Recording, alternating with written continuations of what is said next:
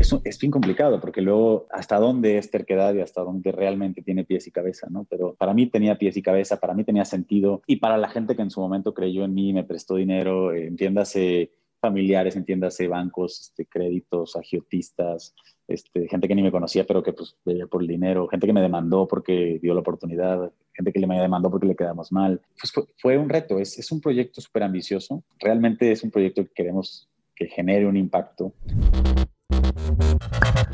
Hola, te doy la bienvenida. Yo soy Maite Valverde de Loyola y esto es Mentores. Cada semana te comparto la vida extraordinaria de héroes cotidianos en un solo podcast. Y estoy segura que encontrarás tu sentido de vida fascinante.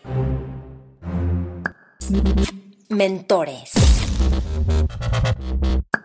Hola, ¿qué tal? ¿Cómo estás? Te doy la bienvenida a este nuevo set que estoy segura que vas a disfrutar, te va a apasionar. Hablamos de cosas de emprendedores que normalmente no se hablan.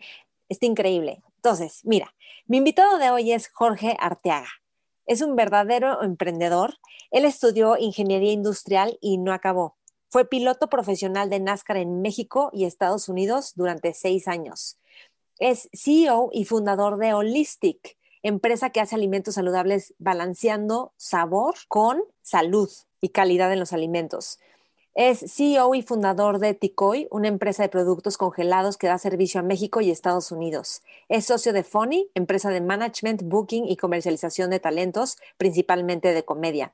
Está certificado en paracaidismo y es piloto aviador. Fue seleccionado como el emprendimiento de alto impacto en el INADEM como la primera empresa en alimentos con Holistic le dieron mención honorífica en expansión en su generación de emprendedores en 2015.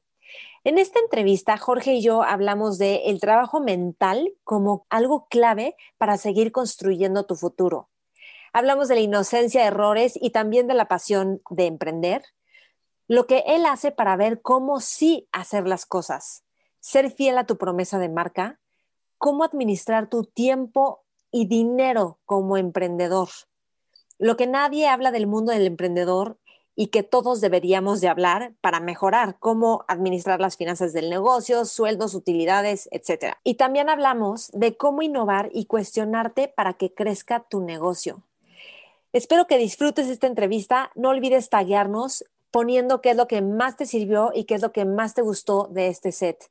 Yo estoy como Maite Valverde de Loyola, Jorge es Jorge Arteaga en Instagram, también tagueanos en Mentores con Maite y comparte este set con otros a quienes también pueda servirles. Suscríbete a nuestro canal de YouTube, califícanos con cinco estrellas en iTunes y te espero en Spotify, que aquí también está, y en Facebook y en Instagram, Mentores con Maite. Antes de iniciar, quiero compartirte que este set es patrocinado por mi empresa Yes to Value, una empresa que fundé que se dedica a dar performance mentoring, mentoría en desempeño a través de programas de inteligencia emocional, cultivar hábitos, aprender a vivir incómodos, mindfulness y despertar inteligencias. El enfoque está en generar excelencia y satisfacción dentro de las empresas y en la vida de las personas de manera simple y eficaz. Si eres dueño de negocio o colaboras en alguna empresa, contáctame si quieres que llevemos estos programas. Serán impactantes, benéficos y ayudará a generar un ambiente laboral en el que es inspirador trabajar y crecer. Escríbeme a cursosmaite.gmail.com. Mentores. Bienvenido a Mentores. Qué gusto. Muchas gracias, muchas gracias, eh, Maite. Mucho gusto estar aquí, muy contento y nervioso. ¿Por qué? Porque es algo con bigote. No estoy acostumbrado a salir con bigote. Pero bueno, tenía que hacerle honor al No Shame December, entonces tenía que salir con algo que, me diera pena y que no me diera pena. Sí, genial, qué bueno. Me gustaría empezar platicando de toda esta, toda esta parte que tienes de adrenalina, de deportes extremos. ¿Por qué te fascina todo esto? O sea, un poco por tu papá o qué es lo que te da? Este, no, no, sé si viene por mi papá, más bien creo que desde, seguro sí, desde mis papás, y que desde muy chavo empecé como con esta, aprendí a andar en bicicleta muy rápido, como que me iban empujando un poco los límites, yo creo, me iban llevando a, que aprendiera cosas que, que, me aparecían a mí de mucho interés. Desde que yo nací, mi papá, desde que supo que era hombre, empezó a diseñar un carrito. Él es ingeniero eh, mecánico electricista y empezó a diseñar un carrito de madera que cuando lo diseñó y luego cuando nací lo fuimos haciendo él y yo, más él que yo claramente, y lo acabamos, funcionaba como desde los seis años, ya me podía subir a manejar, pero lo acabamos como hasta los 13, 14 años ya realmente pintado y todo. Y yo creo que de ahí vienen muchas cosas, anduve en bicicleta, anduve en moto, como que me gustaba esta parte de explorar y de vivir toda mi infancia en un medio de un rancho, en medio de la nada, y esto hacía que pues tuviera la, posibilidad de salir, de explorar, de brincar y demás. Y creo que de ahí viene como los, el origen de, esta adrenalina que me gusta. Y aparte yo creo que se dice, que está comprobado científicamente, que hay una sustancia que genera tu cuerpo que cuando no genera suficiente, pues a través de la adrenalina te da como que esta sustancia que necesitas, que es justo la adrenalina. Entonces, me gusta, soy una persona activa, me gusta la moto, me gusta el paracaidismo, la aviación. No, no practico tanto estas cosas como me encantaría, me gusta el tema de outdoors, de poder salir, de, de acampar y demás, pero no lo hago tanto como quisiera porque pues, estoy en medio de un emprendimiento. ¿No te da miedo como estar retando la vida con esto?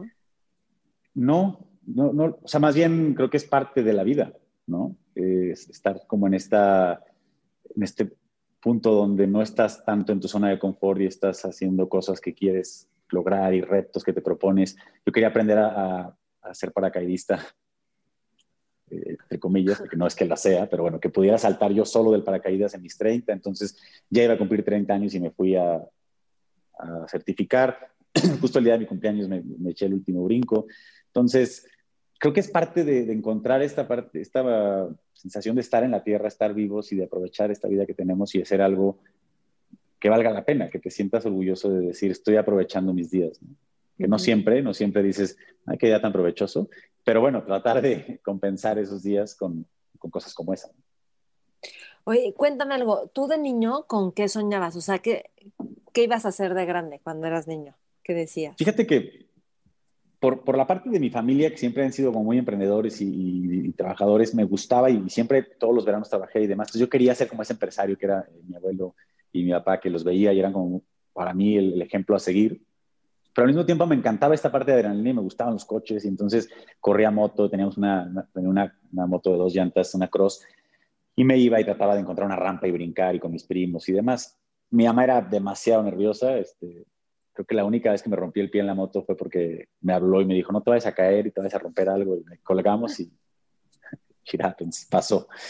Eh, pero bueno, después de, más adelante incluso pude cumplir este sueño, pero este sueño de correr coches, de hacer algo con la adrenalina, de correr motos, de, de yo creo que desde chicos todos los hombres tenemos este sueño, no todos, pero muchos hombres tenemos este sueño de ser pilotos o de correr o de, hacer algún deporte que puedas eh, pues representar tú o en equipo, eh, hacer algo que te gusta y ese era, ese era otro sueño, ¿no? Entonces, por un lado quería ser este empresario como mi abuelo y, demás, y por otro lado me encantaba correr coches y adrenalina. Entonces eran mis dos sueños eh, de mi infancia sé, por ejemplo, que cuando estabas chico, agarrabas los frutos del árbol del rancho y se los vendías a los que trabajaban en la fábrica de tu papá en la entrada.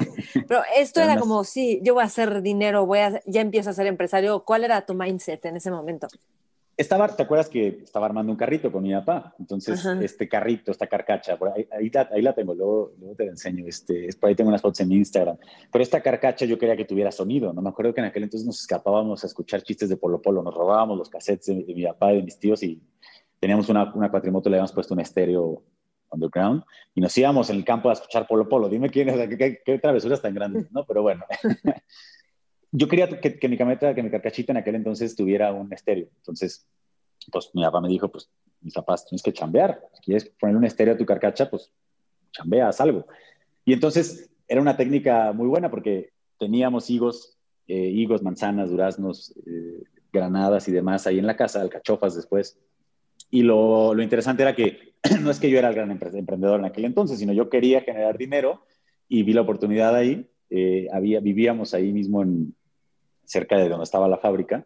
Y yo en los veranos trabajaba en la fábrica, en diferentes áreas. Empezamos, nos, como que nos fueron llevando, y fue muy padre de mi abuelo y, mis tíos y mi papá, nos fueron llevando por diferentes eh, no es que nos decían a dónde, pero como que nos metían estas ganas de querer trabajar en todos lados y empezamos primero deshiervando los caminos y luego en el campo cosechando y luego en la parte de los invernaderos sembrando semillas. Nos llevaron por todo el proceso y me tocaba conocer gente, conocía a los que trabajaban ahí. Entonces, cuando ya tenía mis higos, pues mi técnica de negociación era que iba a venderles higos a los que, con los que yo trabajaba en verano y era algo muy divertido porque me decía, ¿cuánto cuesta la bolsa? Pues no sé, costaba 10 pesos la bolsa, no 5 pesos. Entonces me daban 10 pesos, le daba dos bolsas. Entonces tu cambio es pues, otra bolsa de higos, ¿no? Me daban 20 pesos, le daba dos, me daban 50, le daba cinco bolsas de higos, ¿no? Entonces era un gran vendedor.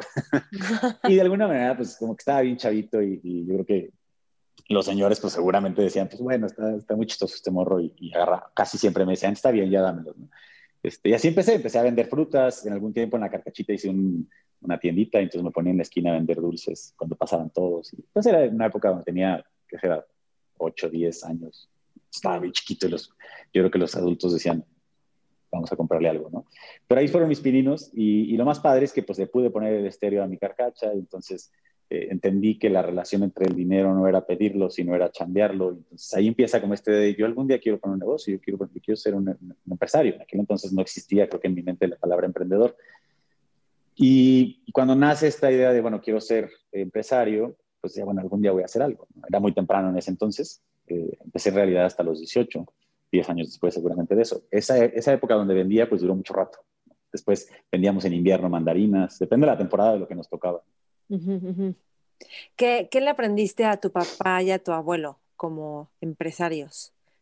Porque creo que eso es algo que muchos no tienen, tener ya familia, ¿no? Que te enseñe y que te abre un poco el mundo de cómo manejar un negocio, cómo emprender, y que tú lo hayas tenido, pues, qué rico. Sí, estoy súper, súper agradecido, sí, súper agradecido, porque de verdad yo creo que eh, todos nacemos en un entorno distinto y, sería difícil juzgar o sería injusto juzgar a alguien por las condiciones en las que, porque no aprovechó las condiciones o porque se queja de sus condiciones. Yo creo que cada quien nace en una situación diferente. A mí me tocó nacer en una situación de la cual estoy profundamente agradecido con la vida, con Dios y con mis padres, porque, porque de verdad fue un, proceso muy rico, muy enriquecedor. Mi, mi, mi abuelo era un gran líder, un, un, un cuate empresario, emprendedor, que empezó con una idea, dejó lo que tenía, se vino a Aguascalientes de Ciudad de México y empezó con este proyecto, con una idea de negocio que él tenía y le costó y, tronó y volvió a empezar y su gente, y fue un gran líder, de verdad que era un ejemplo y toda la gente que lo conoció hablaba de este liderazgo que tenía él como, como empresario, como, como jefe.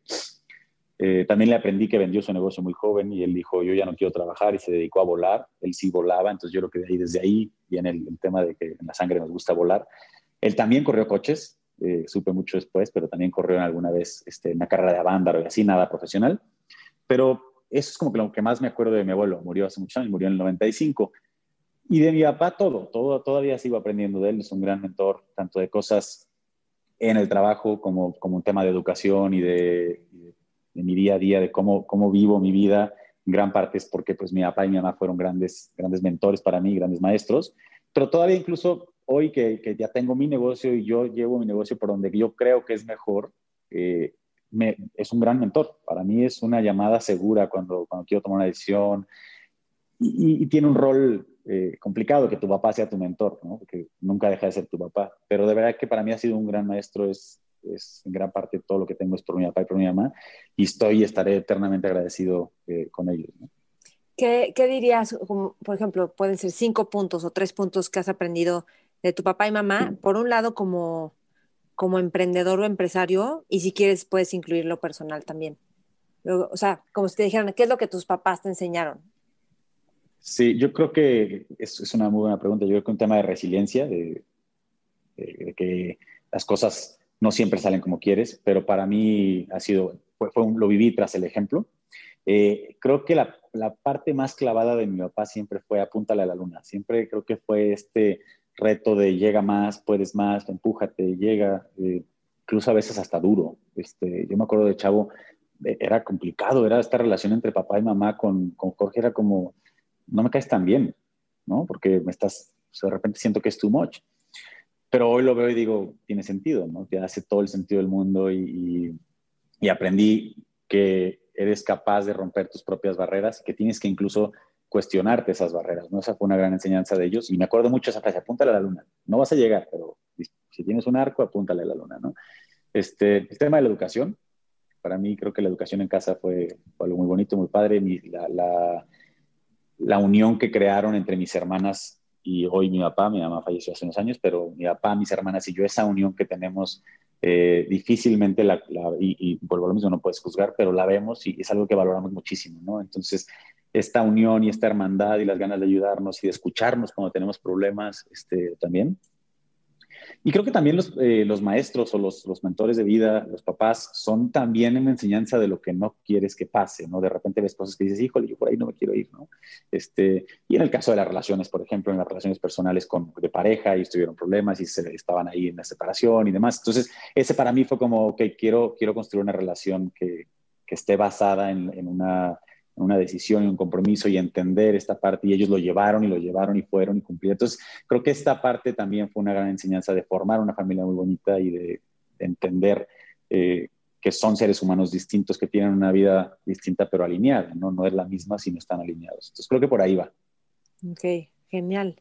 Apúntale a la luna y lo que todo mundo dice de ti es que para ti no hay nos por respuesta que todo es como sí. O sea, que incluso hasta la gente cree que eres necio, pero creo que eso permitió que Holistic sea lo que hoy es, porque creo que estuvieron a punto de, no sé si de quebrar tal cual, pero la gente decía, ya no le sigas. Y tú, ¿cómo no? Voy a hacer que sí. Sí, Cuéntame un poquito más de ese mindset, porque yo creo que por más valientes y audaces que seamos, hay un punto en el que todos dudamos de si hay que seguir por un camino o no, o de si esto ya es estar forzando algo que no tiene, que no va a tener frutos. Fíjate que creo que es una descripción de, un emprendedor. Eh, muchos de los emprendedores que conozco son, esta, en parte tercos o, no hay unos, depende quién lo define y depende que también le caigas.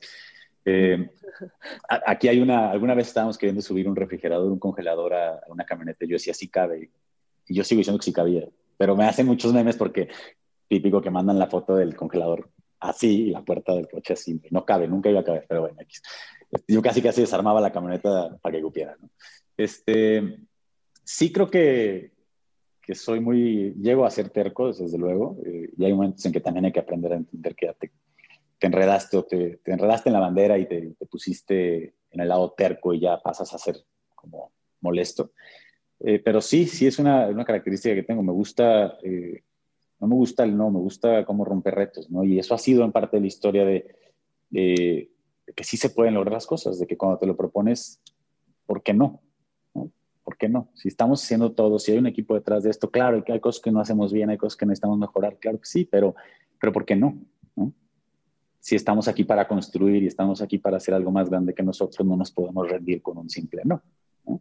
Entonces, esta parte llega a ser complicada, porque luego a veces el equipo de trabajo es como, uff, otra vez este güey, ¿no? Entonces, pero sí, sí, sí me gusta eh, empujar las cosas, ¿no? Muestra de ello fue, por ejemplo, Costco. Nos tardamos cuatro años en entrar a Costco y no, y no, y no, y no. Y, estoy súper contento de haberlo logrado. Y probablemente en algún punto dijimos, pues vamos buscando por otro lado, pero, no, pero sabemos que es un, cliente que está alineado con nuestro, con nuestro cliente, ¿no? Entonces, pues seguimos, insistimos y ahí estamos. Y es un, ahora el reto es mantenerte, pero, pero, pero esos momentos de, no dejar o no tirar la toalla, creo que son los que hacen la diferencia, en mi punto de vista. ¿Qué haces cuando tú dices, vamos a ver cómo sí, y ves que tu equipo jala para el no? Porque de repente creo que los líderes o emprendedores sienten que jalan contracorriente, incluso dentro de sus propios equipos. la palabra ser líder es una palabra complicada. Lo que te diría es que tengo un gran equipo de trabajo. Tengo un equipo de trabajo, hay gente que lleva conmigo ya muchos años y hay gente que lleva bien poquito y, son unos campeones, la neta, yo les digo, son unos rockstars y, hemos hecho esto gracias a la entrega y el esfuerzo de ellos. Pero sí pasa, hay veces que hoy en la mañana tuve una junta y justo les decía, este, es un tema ahí que, que traigo yo que, con ellos, pero no puede ser que esto sea así. Entonces, al, mismo tiempo ellos dicen, oye, pero es que todo esto está pasando y tú no me estás fijando en esto. No, no es que me estoy fijando solo en esto, pero, pero esto lo estamos descuidando. Entonces, es un proceso. El tema del liderazgo, de ser jefe, de repente cuando, cuando tú eres el subordinado, cuando hay un jefe arriba de ti, juzgas todas las decisiones del jefe, ¿no? Y nos ha pasado aquí en el equipo que de repente le damos la oportunidad a alguien que juzgaba muchísimo a su jefe y su jefe ni de la no dio el ancho y se fue. Y luego llegan ellos y, tampoco lo dieron. Entonces acaban dando la toalla y dicen, no, esto está muy difícil. Pues no estaba fácil, ¿no? Y juzgaste al otro güey y lo corrimos y fue y, y, no dio el resultado, pero tú siempre lo juzgaste y no estaba fácil, ¿no? Tengo un primo, Leonardo, que es como mi hermano, y me hablaba muy frustrado él cuando su jefe no entendía y es que no, no hay dinero. Y me platicaba las cosas, ¿no? De, su empresa. Y después le dieron el, trabajo, los, lo ascendieron entonces, cuando le dan la chamba, es que está bien complicado y luego mi gente, lo, ya empiezas a ver la película desde otro punto de vista, ¿no? Antes solo veías lo que llegaba y ahora ya tienes que delegar también. Entonces, ser jefe es, es un tema eh, complicado, ser líderes, al final del día no siempre, somos, somos líderes de gente, de seres humanos, y los seres humanos no siempre tenemos, somos, somos seres de ondas, ¿no? Hay veces que nuestra energía está arriba y hay veces que nuestra energía está abajo. O sea, y también la mía, ¿no? Y hay veces que mi energía está arriba y la de ellos está abajo o al revés. Entonces hay que entender esta parte. Yo lo que te puedo decir ahí en ese sentido es que eh, a lo largo de este tiempo ha habido gente que, que, incluso hoy ya no está en la compañía, pero que me ayudó muchísimo y que fue gente que hoy incluso ya son amigos personales y que hemos cumplido eh, de alguna manera estos retos eh, de estar hoy donde estamos gracias al equipo. Ok. Em, es, es, interesante porque por un lado es Holistic, este premio de la primera empresa en alimentos que es saludable, ¿no? Bueno, o helados saludables, vamos a llamarlo así. Y, y, todo este mundo de la salud que creo que tienes bastante conocimiento y te apasiona, que ahorita entramos en eso. Y por otro lado, la parte de correr coches, o sea, que hubo un punto en tu vida en que te estabas dedicando a correr coches. ¿Qué, o sea, ¿cuál era tu mindset ahí cuando estabas corriendo coches? ¿Cuál puede ser el mindset de un chavito de 19 años, 20 años corriendo coches? Pues por supuesto que era el sueño del mundo, ¿no? Era, eh, empecé, curiosamente en el 2006 empecé a correr y empecé mi negocio. En aquel entonces empecé a hacer quesos con un tío que tenía vacas y yo le dije, quiero empezar algo y él me dijo, yo tengo las vacas, y vendo la leche. Empezamos haciendo quesos, ¿no? Y, hoy, es, hoy sigue siendo mi tío, ya no es mi socio y nos seguimos llevando bien y nos seguimos diciendo socios, pero ya no estamos juntos, y teníamos caminos muy diferentes. Eh, pero pues en ese momento mi mindset era, estoy teniendo la oportunidad de correr a mis 18 años y de correr coches y después de correr en una categoría mayor llegar a NASCAR en México desde una perspectiva donde nadie en mi familia había corrido profesionalmente, donde coincidió que venía una empresa de Estados Unidos, todas esas cosas que se alinearon, porque al final así pasa, se alinean estas cosas. Y estaba corriendo coches y al mismo tiempo estaba emprendiendo mi negocio que me encanta y hoy sigue, se sigue llamando Ticoy porque éramos Tico y Coy, somos muy creativos. Pero en ese momento, si me regresas y me dices, y por eso dejé de estudiar, porque en la escuela me decían, oye, estás faltando mucho, entonces, pues, ¿qué pasa? Y yo, bueno, pues es que tengo que decidir entre correr, eh, trabajar y estudiar. Y si me preguntas cuál de esas tres me importa más, pues correr, trabajar y luego estudiar. Si quieres que deje algo, pues voy a dejar la escuela, ¿no? No fue en ese momento cuando la dejé. Y cuando llego a correr a Estados Unidos, me dicen en la escuela, ya no puedes llevar más materias en línea, no puedes llevar álgebra diferentes matemáticas, creo que álgebra lineal y no ni me acuerdo de las materias que eran. Entonces, bueno, y la carrera. las hago. ¿Mande? Ahí la carrera, ¿no? Sí. Estás hablando de la carrera, ajá. Sí, exacto. O sea, ¿Cuál es el mindset de este, de este joven de 23 años que estaba corriendo, que desde su perspectiva estaba como triunfando y siendo, cumpliendo su sueño? Porque al final eso fue, para mí era un sueño. Yo tenía muy claro que no me quería dedicar a eso toda mi vida. No, no, por, no es por nada, o sea, no tiene nada de malo la carrera, es padrísima, es arriesgar tu vida, es una adrenalina, es divertidísimo correr, eh, es la mejor profesión que hay. Puedes hacer lo que te gusta, te pagan por correr los fines de semana, ¿no? Pero mi idea era llegar a los 30 ya con un negocio establecido, según yo, y entonces iba a correr hasta antes de los 30. Esa era como mi, idea de correr y me quería dedicar, y lo hice bien, o sea, me dediqué, me concentré, le, entregué todo en su momento, hicimos una fundación, hicimos este, algo de, de merch para vender, este, llegamos a ser el piloto más popular de NASCAR, la gente identificaba, era, algo muy padre, fue algo padrísimo y fue una etapa de mi vida que disfruté al máximo, que la adrenalina en su momento era, o las preocupaciones eran hacer ejercicio, estar fit para la carrera, entrenar y también de alguna manera procesando muchas cosas, ¿no? Mi mamá acababa de morir, eh, mis preocupaciones pues, no eran muchas, eh, estaba cumpliendo el sueño de mi vida de correr coches y de muchísimos jóvenes que quieren correr coches, entonces mi mindset era correr. Después ya cuando me voy a correr a Estados Unidos y me dan la oportunidad, ya era como, bueno, ya, ya estoy cumpliendo 25, 26 años y yo sé que a los 30 quiero llegar con mi negocio establecido y lo que hoy tengo como negocio pues no está bien establecido. Estamos jugando a los quesitos, ¿no? Hacíamos queso. Entonces, ahí fue como, bueno, ¿Cumpliste el sueño de correr tu carrera, de, correr como piloto en México? Sí, incluso corrí en Estados Unidos. Claro que cumplí ese sueño, le puedo poner check al bucket list y ahora me quiero enfocar en algo que para mí es mi manera en la que yo quiero trascender, ¿no? Es el día que Jorge se vaya de este mundo, es logramos generar un impacto, logré generar un impacto en, en, la industria de los alimentos o en la gente que consumía nuestros productos porque eran productos sanos y le hacían la diferencia y comulgaban con su estilo y su manera de ser. Entonces, eso me hacía mucho más sentido que cumplir solo mi propósito o mi sueño de correr. Entonces, de ahí viene esta decisión de cambiar de mindset, de dejar de correr a, dedicarme a algo que fuera pues, como mi proyecto de vida. Sí, a ver, creo que mientras corrías suena increíble lo que viviste y en la edad en que lo viviste, pero al mismo tiempo creo que hubo frustraciones porque creo que en México en ese momento no veían como el potencial y cómo podía haber marcas que patrocinaran y que tú tenías ideas enormes de vamos a hacer este evento enorme y que por más que conseguías todo, pues no era tan espectacular como tú lo querías armar, como la visión que tú tenías.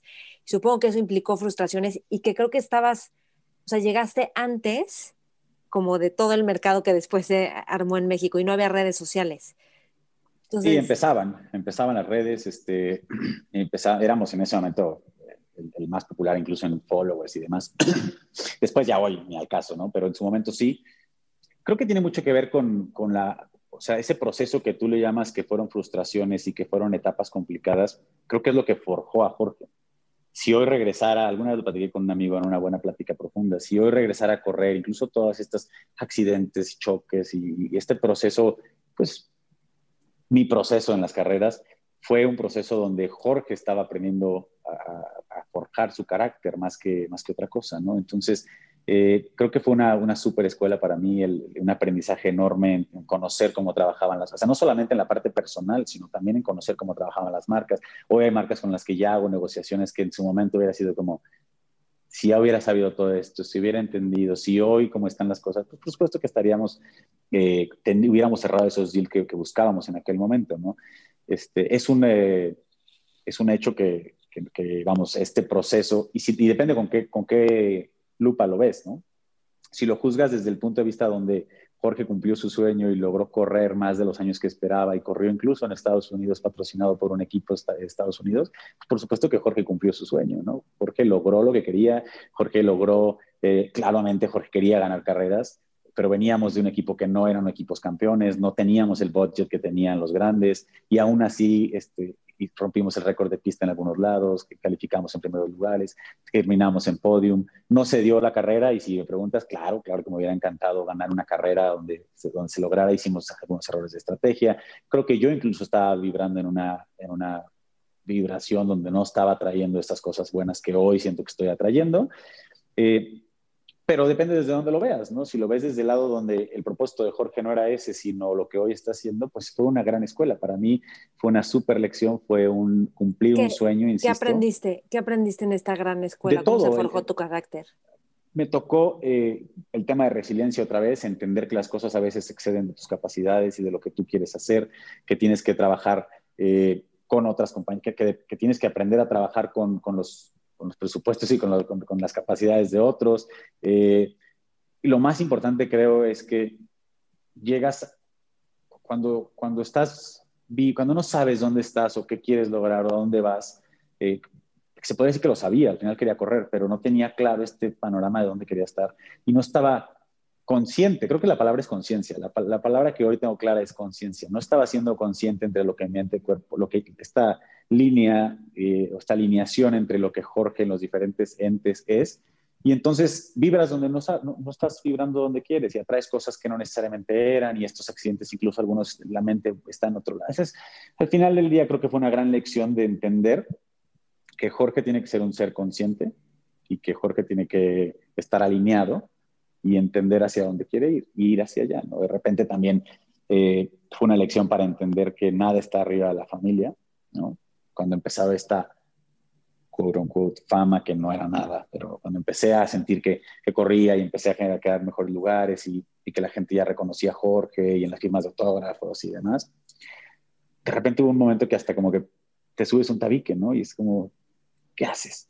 ¿No? Esto no es lo que... Y de hecho mi papá Pablo conmigo una vez en Puebla, me acuerdo muy claro, y como, ¿qué haces? ¿Quién eres? Y, y es fue una gran lección. Es como, güey, nunca puedes perder la esencia. Esta parte no, no está programada en Jorge. Nadie te enseñó y te dijo que vas a llegar a hacer esto. Eres un ser sencillo. No puedes de repente creer que la vida gira alrededor de ti cuando no es así, ¿no? Entonces también fue una gran lección entender que la humildad siempre, siempre tiene que estar presente en Jorge porque Jorge fue educado así, ¿no? Y somos, gente que, que, cree, en mi familia al, menos, que creemos en, esta esencia de, ser humildes, de entender que estamos aquí porque, porque hay que ser agradecidos, porque estamos aquí por, porque somos una, una, familia unida, porque somos un equipo, porque esta parte creo que en su momento llegué a perder un poquito el piso y era como, ¿qué haces, güey? Te conocen tres personas y no estás logrando nada, ¿sabes? Que, que no solamente a mí me pasó, es, algo que pasa muy común en los, en los deportes, ¿no? Cuando empieza no, en cualquier... y no, en los deportes en cualquier parte, ¿no? Empieza este tema donde la gente te empieza a reconocer. Hoy me quité la camisa de NASCAR y iba a las carreras y no, ¿dónde está Jorge? Me la ponía y aquí está Jorge, ¿no? Realmente no era nada, solo la mente te empieza a, a, llevar a estos. Y está padre porque me tocó vivir eso a mis 24 años y entender que eso no quería. A ver, suena como mucho, es que está increíble. Algo mencionaste que de los accidentes te dabas cuenta que igual y la mente estaba en otra cosa, como que ese trabajo mental y esa impecabilidad que hay que tener en un deporte de alto, de alto rendimiento, o sea, o extremo. Incluso si eso, ese nivel de como, em, no sé, como, como de, de claridad tenemos en otras áreas de nuestra vida, creo que todos los seres humanos estaríamos en otro nivel porque aquí es, si te vas, pues te accidentas, ¿no? Y te mueres. Entonces, ¿cómo, cuéntame un poquito de ese trabajo mental y de cómo usar la atención y también cómo has aprendido a usarla, porque suena que además de esto, empezaste a ser consciente de un, de una, o sea, como de sí. todo un ecosistema. Creo que, eh, y, tampoco soy experto en el tema, ni mucho menos, pero, pero en su momento lo que me di cuenta y hoy lo que tengo claro es que eh, sí somos energía y si eres lo que piensas y si atraes lo que piensas. Y ya me acuerdo, creo que era una carrera en Puebla y iba muy bien, íbamos, había posibilidades de quedar en los buenos tres lugares y demás. Mismo, es como, híjole, pero no más falta que me pase algo, no más falta que alguien me choque, no más falta que choque, no más. Chocamos. Claro, pues, ¿por qué no? Si, si tú estás diciendo que no más falta eso, ah, lo que veas que faltará, ya está, ya lo trajiste, ¿no? Entonces, esta parte de atraer lo que piensas y, y de, predisponerte o de sentir que no, es que no está en mí, no, claro que está en ti, está en ti, en lo que, en lo que tus manos está, está enfocarte, está trabajar, está alinearte, está en pensar positivo, está en lograr las cosas, ¿no? Y, y como que en aquel entonces era un Jorge mucho más inmaduro que si escuchabas y le decían, pues se le metía mucho en la corteza, ¿no? Y, y eso fue metiéndose en China, es que sí, algo va a pasar, es que no puede ser que nos esté yendo bien, no, no ¿cómo, ¿cómo, de repente estamos en, Chiapas y nos está yendo bien? ¿Cómo estamos en Aguascalientes y estamos en primer lugar? ¿Cómo, cómo? Entonces, algo va a pasar, algo viene. Y pues pasaba y venía. Ok, ok. ¿Y ahorita ya te sientes en otro espacio en eso? Completamente, estoy en una posición donde hace un año más o menos eh, escribí en el vidrio de la oficina de México, ya no estamos en esa oficina, pero les dije, señores, este estas cosas se tienen que cumplir esto lo estamos decretando porque esto se va a cumplir. Una de esas cosas era Costco, este, que justamente era una paleta de limón orgánico que acaba de entrar hace unos meses.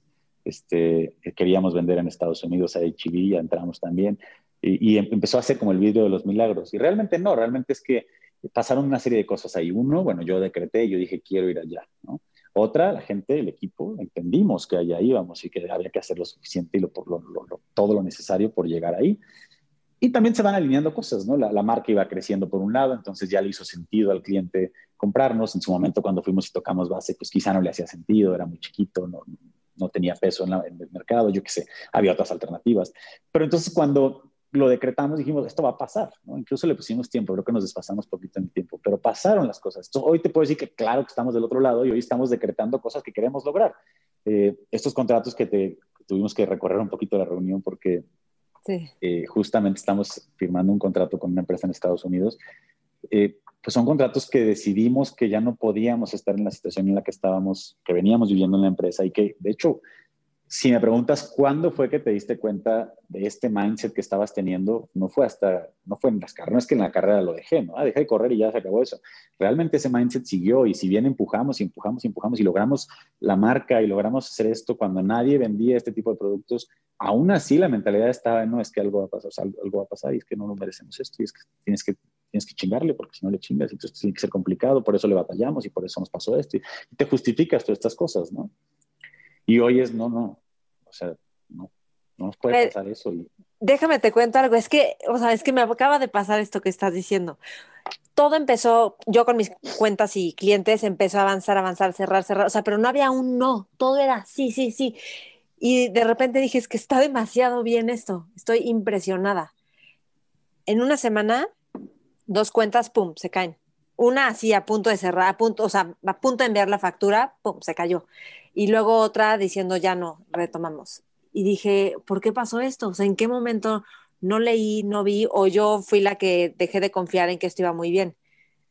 Creo que sí hay algo que, que es un pensamiento que se me metió, que alguien me dijo sobre el precio. Es que eh, algo dijo del precio y dije, uy, ¿qué tal que cobre caro esto? Y a continuación se cayó la cuenta. Y ya estaba yo por enviar la factura. ¿Me explico? y no te explicas, no. Es como chin. No te explicas. Y es que justo es lo que te decía de la corteza o, de esta capa donde se te meten en la cabeza y no lo hacen con, sabrá Dios si lo hacen con mala intención, pero el hecho de que entren a ti y, penetren tu, corteza y, puedan entrar en esta parte donde te afectan, pues es un tema tuyo. La gente puede decir lo que quiera. Es de uno mismo, por si supuesto. Si tú dejas que entre en ti, entonces ahí está el problema, ¿no? Si tú empiezas a creerte lo que te están diciendo es como, chin, ya valiste. Entonces, quizás sí di caro. ¿sí? Oye, pues ya vibraste ahí. Ya vibraste. ¿En qué, ¿En qué momento te empezaste a meter en, este tema de las vibraciones y un mundo más espiritual y del desarrollo personal, el mundo mágico? Fíjate que coincide. es medio mágico. Es que te voy a decir algo, déjame te digo algo. En el mundo normal, igual y, porque la que me lo dijo es una amiga que es picudísima, brillante, es de las mujeres más brillantes que yo conozco. Entonces, casi que lo que ella dice es porque siempre prevé todo, siempre ya sabe todo lo que va a pasar. Y aún así, en el mundo mágico, no tenemos como, este, o sea, puede estar totalmente distinto al ordinario. No sé si me explico. Correcto. Entonces, como que no cabe, no cabe en lo que nuestra mente lineal pensaría. Y tú te abres a lo mágico y ocurre. Claro, hay que hacer todo lo que hay que hacer para que suceda, ¿no? Pero, pero como que es muy fácil que no está en ella, no es que ella por su culpa, sino que es que yo como que cedí a esa idea lineal de no, no puede ser tan bueno. En el, y, es justo eso, es justo esta parte donde tú estás pensando algo y de repente lo que me explicaba esta, te voy a contar la historia, pero es, tú tienes un pensamiento y ese pensamiento es un paquete energético, es como esto, esto, quiero que pase. Entonces tú, eso estás emanando.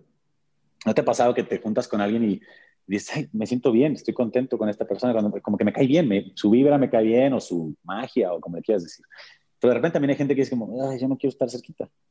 Como que no quiero estar tan cerca, no me, no, no me gusta tu energía. Y pues no, no, no comulgas. Hay quien dice que, que es porque te cae mal o lo demás. Entonces, justo eh, este paquete que mandas o que vibras o donde estás, pues va y regresa. Al final del día tú lo estás mandando y tú lo estás recibiendo. ¿no? Somos, somos energía. Eh, funciona con energía. ¿Qué haces si, si viene un pensamiento? Porque los pensamientos son patrones, no es como que uno dice, ay, voy a pensar que no, se, que no se va. ¿Tú qué haces cuando viene un pensamiento de y si no? ¿Qué haces con ese pensamiento? Es que en el momento en que entiendes que es, son patrones, es información, es alguien de tu... Yo estaba predestinado a que mi abuelo quebró tres veces, no, no me puede ir bien tan fácil, ¿sabes? Es, es normal, me está yendo mal porque es, es parte del proceso.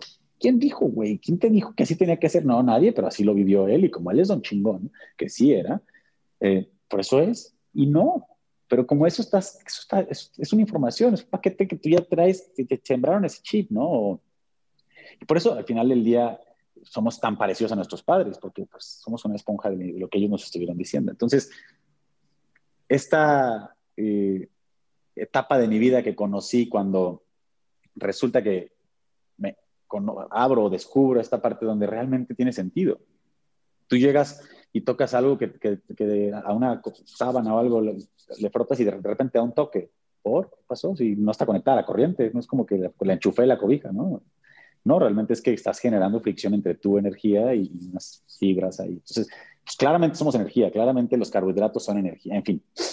Resulta que yo hace muchos años, cuando regreso de correr y vengo, a Aguascalientes, tenía una novia, duré muchos años con esa novia y estábamos entre que sí íbamos o no íbamos, ¿no? seguíamos o no seguíamos. Por supuesto que no debíamos de seguir. Pero en su momento me dice, sabes que tú tienes que ir al psicólogo, porque estás muy indeciso. Entonces el del pedo era yo. Entonces me, le pregunto a un amigo, oye, güey, pues fíjate que mi chava me está diciendo que pues, va al psicólogo. Yo cuando murió mi mamá me mandaron y la neta me cayeron gordos, ¿no? Mira, güey, ve con ella, es una hippie, es como media psicóloga, media hippiezona, es súper buen pedo, con ella y te va a ayudar. Ah, bueno, dame sus datos. Oye, ¿puedes dar una cita? Sí, tal día, ahora ya fui. Llego a la cita y me dice, oye, ¿a qué venías? ¿A qué vienes? Y yo, venía, porque venía a platicarte de mi novia para ver si seguíamos o no, pero cortamos ayer. Ya no tiene sentido. O sea, ya no vine a eso. Bueno, no le hace, pero veniste. Por algo estás aquí. Sí, cuéntame de ti. Le conté de mí, en fin. Eh, estuvo interesante. Eso fue en 2013, la conocí ahí.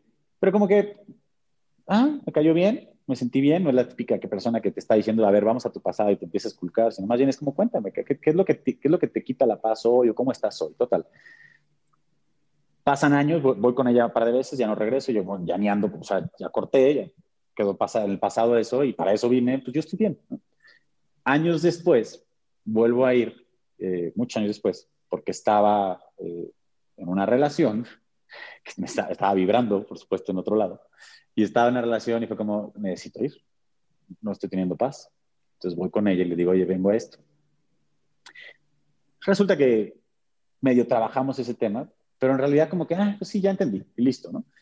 Pero entonces me dice, oye, ella un poco desde su parte me dice, oye, güey, tienes esta energía desde que viniste la primera vez, lindísima, porque se acordaba después de tres años de que, Jorge, claro, sí, esta chava, ¿qué fue de ella? No, ya se casó, creo, ya, ah, dale, qué bueno, Dios la bendiga, sí, bueno. Y me dice, oye, creo que me encantaría trabajar contigo, porque más allá del tema de relaciones personales, que claramente cuando quieras hablamos de eso, pero creo que tienes, ella le llama, este, eres uno, dijo, en numerología eres uno, eres mm. creador, eres ah, mago. Eres uno. Mm. Entonces, tienes una energía lindísima, seguro me queda cobrar más, y entonces este, quiero trabajar contigo porque realmente creo que puedo ayudarte. Y como me había caído bien y demás, dije, ah, pues, no pasa nada. Y ahí empieza esta parte donde empiezo a conocer esta, esta información que nunca había entrado a mí, porque era todo lo contrario que me habían educado, pero entro como con mindset súper abierto y es como, sí, yo estoy para descubrir, no estoy para que lo que me dijeron sea cierto, sino a ver, cuéntame. Y empiezo a tener este coaching de vida, más allá de un tema de psicología, ni siquiera hablamos de, mí, ¿sabes? Hablamos de esta energía, hablamos de mis proyectos, hablamos, es, un, como, es como una coach de lo que en realidad en mi vida está pasando. Y ahí descubro que estos pensamientos que ella me empieza a contar esta teoría, yo digo, tiene todo el sentido del mundo todas estas cosas que me estás diciendo son lo que yo hoy sé que hice. Entonces, en momento en las carreras y en, mi, en mis relaciones y en mi negocio, claro que sí. Por supuesto que esto me hace, me hace mucho sentido. Y entonces empecé a trabajar con ella y hablar en temas de negocios. Oye, fíjate que estoy y quiero que pase esto. A ver, ¿por qué quieres que pase? ¿Para qué? ¿Te hace sentido? Sí, no, decrétalo, dalo, date. Ve, búscalo. O sea, es mucho trabajar en esta parte de, de cómo tomar consejos desde una perspectiva de coach, ¿no? Y me encanta, voy con ella de vez en cuando por ahí. Un día vino mi papá y lo vi medio decaído. Le dije, ve con esta psicóloga. No, hombre, ¿cómo crees? Y está loca. Y, o sea, mi papá es muy así. Hablo, una vez. Yo te invito, yo te digo, hago la cita, ya te llevo, ve con ella, no pierdes una hora de tu tiempo. Ya, fue. Yo pensé que me iba a decir, estás loco, está infumada. No, salió y dijo, oye, qué interesante. Y yo, ah, chis, ¿quién eres tú? Después de ahí ha ido varios amigos que conozco, este, por ahí Incluso ha habido gente de México que me cuenta un tema y tiene un tema. Ella, de, alguna manera, ella se especializó o tiene mucha experiencia con gente que ha estado eh, o en suicidios o en intentos de suicidio, ¿no? Como que ella le encanta salvar esta parte o entender, hacer entender qué está pasando detrás de eso, ¿no? Entonces, de repente he mandado a algunos amigos, amigas y, todo el mundo acaba como encantado de esta señora y es, es una, un, real, es una energía padrísima estar ahí, sales como que te explota la cabeza y dices, ahora sí entiendo el mundo, ¿no? Que, que venga, entonces, bueno, ahí conocí esta parte de, de, que realmente lo que pensamos y lo que queremos hacer es algo que tenemos que pensar, o sea, emanar y estar seguros. Suena súper hippie los que están escuchando igual. No, no, hombre, para nada. Yo creo que sí. Yo un poco te pregunto, o sea, sí sé qué hacer con esto que me pasó, solo quería saber, ver cómo tú lo, manejarías y está súper padre. Y también es padre aprender de otros cómo lo ven, cómo lo piensan. Unos a veces lo volvemos más complicado, otros más sencillo, como, entonces, no sé, qué padre. Sí, eh, creo que la... O sea, si, si, si crees que estás destinado o te pasó por algo, o más bien yo lo que haría es, en ese momento si algo pasa y que sí pasa, nos acaban de decir, oye, este producto no, ya no sabe vender, o sea, es como, hmm, y tratar de entender y asociar qué fue, qué, en qué fue lo que sí realmente fallamos o pudimos haber hecho mejor y demás. Y, pero ya las cosas son, ese cliente ya no llegó, bueno, está bien, ya tampoco voy a perder mi energía ahí, vamos a ir a buscar otro, vamos a ir a tratar de convencer a ese cliente con otro producto, vamos a... Eh, pero casi siempre que, que, contestando muy puntual tu pregunta, casi siempre que llega este pensamiento a ti, este es, ¿por qué? ¿Por qué, me, ¿Por qué me estoy acordando? ¿Por qué me estoy martillando la cabeza con esto? Ah, porque estuvo muy fuerte. Ok, estuvo muy fuerte. Sí, es cierto. Ya. Sí. sí. Déjalo ir. Sí estuvo fuerte, no lo, no lo sobrepienses, porque es que me estoy, como que te empiezas a acordar y no te cuestionas por qué. ¿Por qué, ¿Por qué sigo acordándome de esto? Ah, porque es que sufrí un chorro. Sí, ok. Ya, ya sufriste mucho. Ahora enfócate ahorita. ¿Que ¿Ahorita quieres seguir sufriendo? No, ok, bueno, ya déjalo ir. Y funciona, es como, ok, Suena mágico, pero... Totalmente. no, y es ver cómo sí, o sea, porque ellos tienen un punto de por qué no quieren, lo entiendo. Yo estoy buscando todavía como sí, yo estoy buscando con el director hablar, todo eso, porque también siento que es parte del proceso fascinante de ver cómo, ok, y aparte empiezas a aprender cómo, cómo entrar, cómo vincularte con las personas dentro de la organización. También creo que es un proceso fascinante. Ok, a ver, entonces luego, ¿en qué momento viene la idea de hacer helados saludables? Eh, que me, me, parece increíble, porque pues yo di contigo porque empecé a consumir esos helados, porque una amiga vegana, una vez íbamos a ir a una reunión, y yo, ¿qué compro de postre? Y entonces me pidieron y ella dijo, y a mí cómprame un helado de estos. Entonces dije, ah, mira, existen unos helados veganos sin azúcar, que no tenía ni idea, y, y, ahí es como los conocí, digo, hace un tiempo, ¿no? Bueno, se me hizo genial la idea. Qué, muy... bueno, me saludas a tu amiga, dile que somos sus fans. Este, Nace la idea porque cuando corría, eh, hicimos una fundación que regalaba alimentos y hacíamos estos conciertos y está como... Al final quería que, que tuviera un sentido correr, ¿no? que no solamente fuera entretener y divertir a la gente, sino que hubiera un trasfondo. Y ese trasfondo, mis patrocinadores eran de alimentos, donábamos alimentos y llegábamos a donar alimentos y era impactante. Llegábamos con gente que tenía 14, 15 años y de repente los veías y no podían caminar, esqueléticos, delgaditos, y es que pedo, ¿qué pasa? Tiene una desnutrición este, enorme, ¿qué está pasando? Y por el otro lado, una obesidad también brutal en niñitos, y es como, chin. Y llegábamos con verduras. Obesos desnutridos. por todos lados. Ese, está muy cañón. pero encima, o sea, que esté obeso. Claro. Exacto. Y por otro lado, eh, desnutridos que no pueden ni caminar, no pueden cargar, no tienen fuerzas para cargar su peso. Es como, esto no, esto no lo vi en mi, mundo, en el mundo que te decía hace rato, en mi entorno, no lo viví, ¿qué pedo? ¿por qué llegamos a esto? ¿no? Entonces, yo venía de una familia que se dedica a los alimentos saludables, que son las verduras. No hay nada más saludable que una verdura, ¿no? Creo yo. Y, y creo, recomiendo los verduras y frutas es, todos te lo recomiendan. Entonces es como, llegábamos a donar producto y llegábamos a donar verduras y era como, ¿eh? ¿Por? No, gracias. Y ya, bueno, la mamá llegaba y se los llevaba, pero el niño te decía, no, no, gracias. Pero veían la pizza, que nuestro patrocinador era un patrocinador que vendía pizzas, y era como, dámela, te la arrebataban la pizza. Y era como, ok, claramente la gente no está, no, no está dispuesta a sacrificar sabor por salud. Claramente.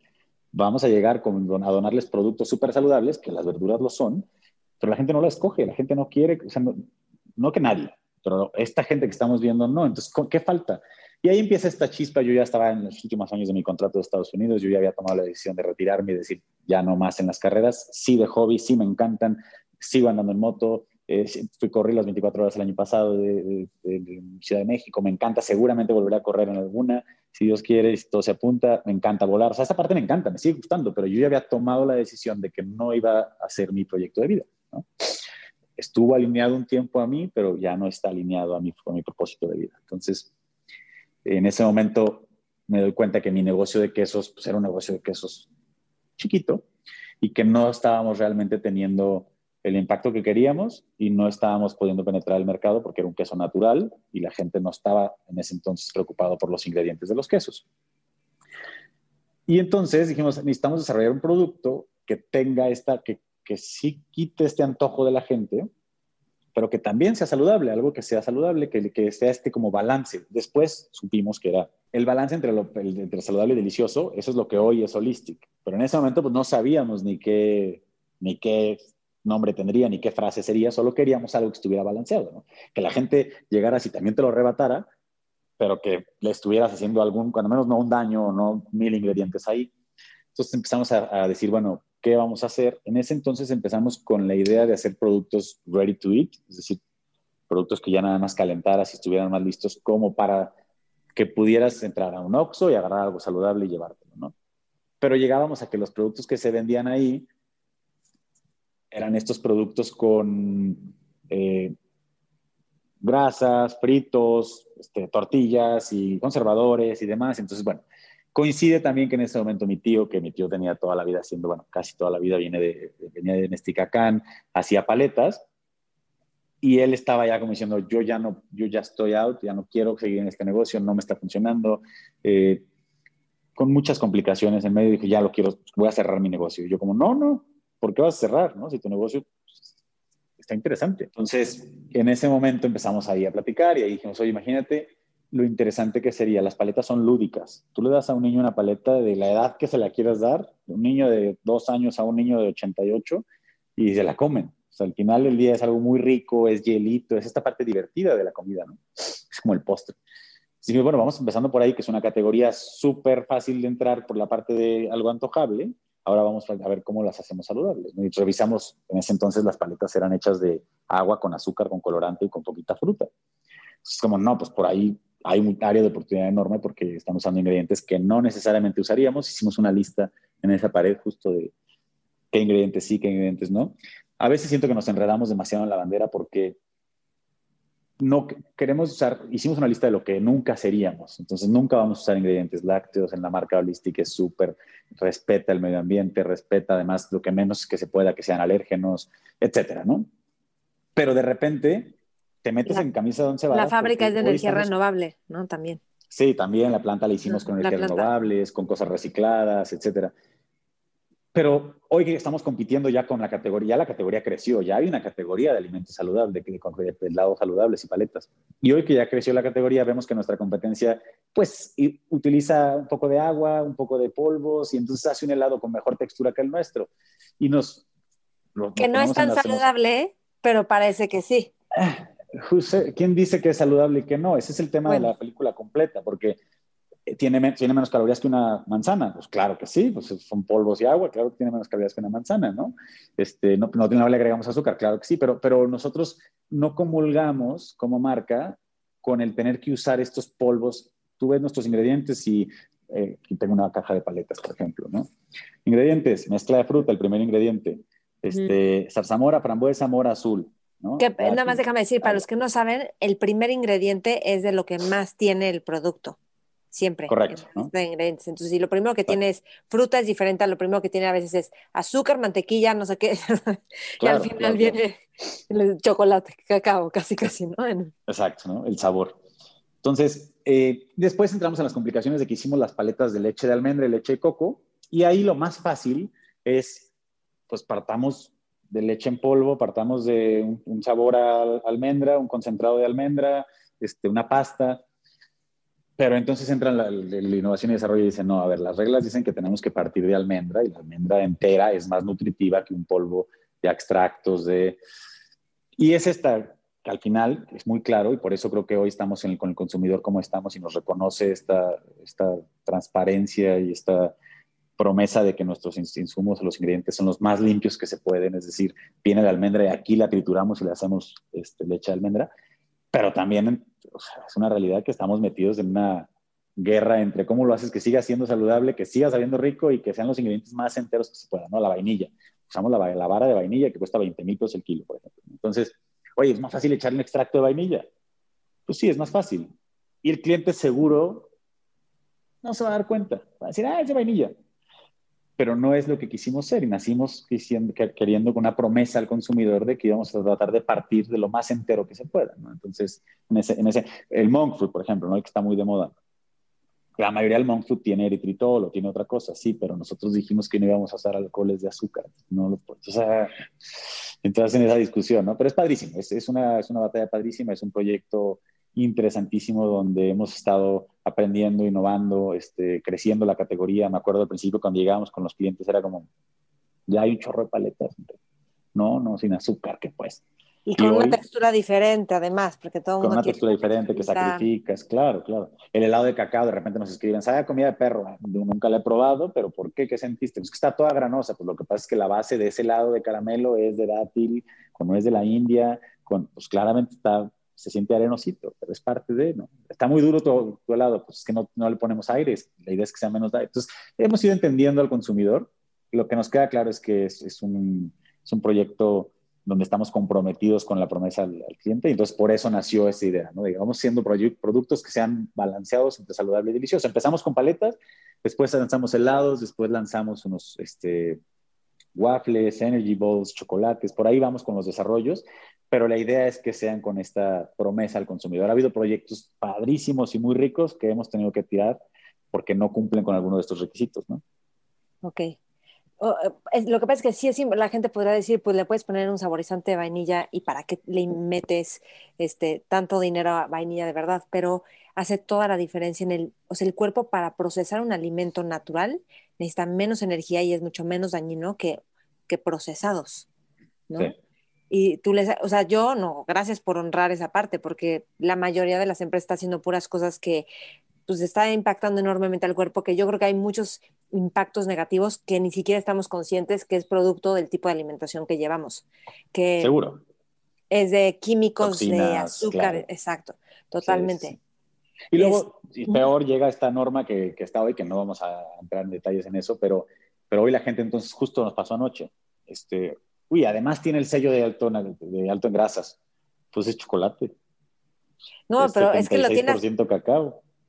Claro, pero lo tiene hasta la lechuga. O sea, ¿no has visto que la lechuga le ponen alta en No, no es casi. Casi, sí. It's a fact, o sea, lo tiene. Pero las que, las que tienen ensaladas ya preparadas, ¿no? Pues una lechuga orejo, ah, de bola, así con ah, el. No, no sabía. ¿De qué? Es una locura. Pues así de alto en, carbohidratos o grasas o algo. No, grasas, no carbohidratos, según yo. O azúcares, no me acuerdo. Seguro traía aderezo. Pero, pero sí, son, son esas complicaciones que como emprendedor tienes que ir librando. ¿no? Yo, por ejemplo, cuando salió la NOM, yo dije, vamos a reformular. Si ya estamos en la oportunidad de hacer más limpios nuestros productos todavía, ¿no? Entonces nosotros usábamos jarabe de agave, usamos todavía en algunos productos jarabe de agave orgánico, que hay todas sus corrientes de pros y contras, pero en, esencia lo vemos eh, mejor que usar eh, jarabe de, maíz de alto fructosa o azúcar de caña, etcétera. Y hoy estamos, por ejemplo, la paleta de Berry Well, que antes tenía 20 calorías, hoy tiene 6 calorías. No tiene jarabe de agave, solo tiene dátil. Entonces nos fuimos todavía one step ahead, ya no tiene nada de fruta agregada, digo, de, azúcar agregada, solo tiene frutas. Entonces, pero también la gente te dice, oye, la textura ya no es igual. Entonces estamos en este balance de, de querer hacer mejor para que la gente cuando lo consuma le haga mejor a su cuerpo, pero que la gente a veces te dice, ya no estás en lo, salud, en lo delicioso. Sí, te fuiste muy saludable, pero ya no estás en el balance. en esa lucha estamos. Ok. Oye, em, hay algo padre que me contabas de los polvos que llegan a venderte para que los quesos, o sea, como que te decían, ah, venden estos polvos de, puedes ponerle este polvo a tu queso y ya no necesitas tanta leche, entonces gastas menos dinero, pero el polvo de qué está hecho y qué impacto tiene. Cuéntanos un poquito de eso. Sí, eran, te lo vendían como extensor. Y en la industria de los alimentos hay muchos sustitutos, hay, muchos millones de dólares corriendo alrededor de los sustitutos o los eh, pues, em, hay empresas que se dedican solo a venderte insumos para que simules o para que des el sabor de algo tipo. Que tiene sus pros y sus contras. Por ejemplo, hoy puedes hacer un queso vegano, si es que la palabra queso y vegano se llevan, pero en el, común denominador sí, los podemos decir un queso vegano, que sepa a este manchego. Pues seguro están usando algo que le dio un sabor a manchego, ¿no? Este, en fin, hay veces que no, hay veces que, oye, le quiero dar, por ejemplo, queremos hacer un chocolate con relleno rosa, ¿no? que ya estamos por lanzar. Pues échale un poquito de betabel. Es un colorante al final del día, lo estamos usando como colorante, sí, pero le estás echando una fruta, una verdura. Entonces le estás agregando una verdura que es. Eso lo puedes sustituir, el saborizante natural tipo betabel molido, se lo puedes echar también con un saborizante número, colorante número rojo 40, yo qué sé. Entonces, en la industria hay ciertas cosas que utiliza y que es un común denominador y que no lo transparentan. El queso fue un caso muy sonado hace poquito, que sacaron muchos quesos del mercado porque no traían ingredientes que no declaraban. Seguro eran esos extensores. Entonces son esos extensores de fécula de maíz, fécula de papa, eh, almidones procesados, que lo que hacen es que absorben más agua. Entonces te venden un queso que sí pesa un kilo, pero pues trae más agua que el que debería de traer, ¿no? ¿Y trae más suero que lo que debería traer. Tú estás vinculado como al tema de la salud, ¿no? También, o sea, ¿cuál es el impacto en el cuerpo de estar consumiendo almidones, fécula de maíz? No somos expertos en el tema, trabajamos con muchos nutriólogos, con muchos doctores de la mano, pero al final del día nuestro lema es ¿por qué? Si el queso se puede hacer 100% de leche, ¿por qué le echas un, un, extensor? Ah, es que es por un tema de eficiencias y ganar más dinero. Ah, entonces no estás pensando en tu consumidor, estás pensando solo en los patrones. Y ese balance creo que hoy la responsabilidad de los millennials emprendedores, de esta camada de generaciones, creo que nuestra responsabilidad es entender que vivimos en un mundo donde no nada más nos toca hacer dinero, nos toca entender que nuestro proyecto de negocio, nuestro emprendimiento tiene que tener un impacto y ese impacto va más allá de generar riqueza. Y eso para mí, insisto, es esta trascendencia como ser humano. Habrá quien no, habrá quien diga, me da igual y, le acabes echando eso, ¿no? Nosotros lo tenemos como eh, tenemos otra paleta, por ejemplo, que no es con esta marca que le hacen la, hacemos en la planta. La planta son dos empresas, la planta es Ticoy, que es donde fabrican y maquilamos, y Holistic es la marca, ¿no? Es nuestra marca, nuestro proyecto de, este balance entre saludable y delicioso. Y hoy hacemos algunas, algunos productos para otras marcas y pues está claro que el, el, interés de ellos principal pues es las utilidades. Entonces es como este, este balance entre cómo hacemos que también entiendan que el mundo se está acabando, ¿no? Que eso hoy ya, por ejemplo, con el tema de, menos, menos plásticos, este, más cartones, más reciclables, menos empaques. Este, justo hablábamos en la mañana con un cliente que quiere poner cuatro cajas de cuatro paletas adentro de una caja de 12, adentro de una caja de... Dude, quítale tanta caja. Vas a gastar menos dinero. No, pero es que la imagen, pues, o sea, bueno, y, y, al final es su marca. Entonces dijimos, hasta aquí llega nuestro, nuestra recomendación es que le quites esas cajas y te ahorres el dinero y le ahorres el precio a la gente y además no contamines tanto, pero es una decisión de ellos, ¿no? Al final. Pero si lo analizas en la película completa, pues es un cuate que está haciendo sus productos de, de, fruta natural. Si lo comparas contra la industria y el monstruo de los helados, pues ese parte de... Lee los ingredientes, nada más lean los ingredientes de un producto, digo, los que tienen 40 ingredientes y los que, pues que sí declaren todo lo que tienen, ¿no? Sí, es como si no puedes pronunciarlo o si no existía hace, o sea, si no existía a principios de siglo cuando tus abuelos eran niños, no lo consumas. ¿Te sabes esa? Este, fíjate que, bueno, lo del cartón es un tema, porque el cartón, híjole, consume tanta agua y la huella de carbono es enorme. Pensamos que el cartón está súper bien y no, no necesariamente, pero ese es otro tema. En el, espérame, algo te iba a decir de los Ah, hay un pueblito en Italia que es donde la gente vive más tiempo y comen queso y comen carne, pero claro, la calidad del queso es queso de verdad, no le están poniendo almidones, polvos, todo eso. Pues sí, ese es el tema, o sea que los alimentos ya no son tan puros como antes eran. Y eso Ahí solo hablamos de ingredientes, falta lo que le dieron a la vaca para que diera más litros. Ah, claro, sí, sí. O para que engordara más rápido, también. Sí. Pero bueno, ese luego nos echamos un, un chal de ese tema. Un chal de ese tema. Ok, oye, a ver, luego, bueno, son increíbles o sea, jaló, pegó, pero hubo momentos donde estaba a punto de quebrar, donde entiendo que debías dinero por todos lados, o sea, ya ni siquiera podías pedir créditos, que estabas incluso hasta casi escondido de decir, ¿qué hago para pagar todo? Que, cuéntame un poquito de ese momento y cómo saliste adelante, o sea.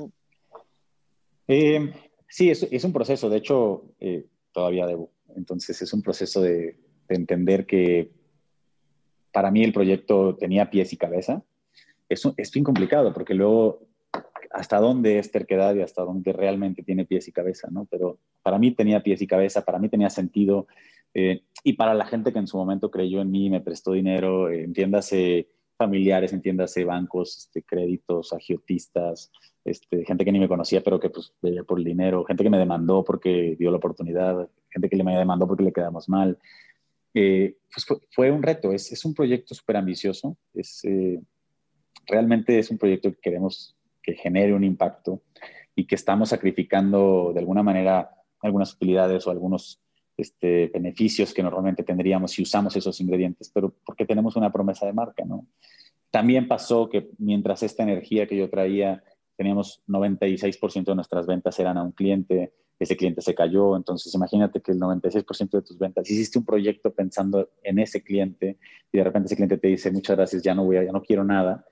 Entonces era como, e, en ese momento era la, ahí quebramos en realidad, porque era o, en este momento cerramos el changarro y vendemos lo que tenemos, pero ya había, ya había lanzado Listic, ya estaba en el mercado, no vendía nada, era el primer año que lo habíamos lanzado. Entonces era como, le apostamos a este proyecto que creemos que tiene futuro, que le invertimos, que le desarrollamos tiempo, que no solamente es esfuerzo mío, es un equipo de trabajo detrás de esto, o ya cerramos el changarro y, y, y no, no, fue esa opción. O sea, creo que nunca estuvo la opción en la mente de decir, no, sí, sabes que ya, cierra y vende todo y con lo que venda y pueda pagar poquito, pues ya con eso, ¿no? Realmente no, porque el propósito del negocio estaba alineado con mi propósito que era trascender y generar un cambio alrededor de la gente que estaba comiendo esos productos. Entonces, ¿cómo nos vamos a rendir así de fácil? Entonces, ahí empezó este proceso de entender, de convencer gente. Eh, nos llegaron algunos fondos de inversión, poco también esta información que tenía yo cargada de mi old school, decía que los fondos de inversión no eran lo, lo, lo que necesitaba, etcétera.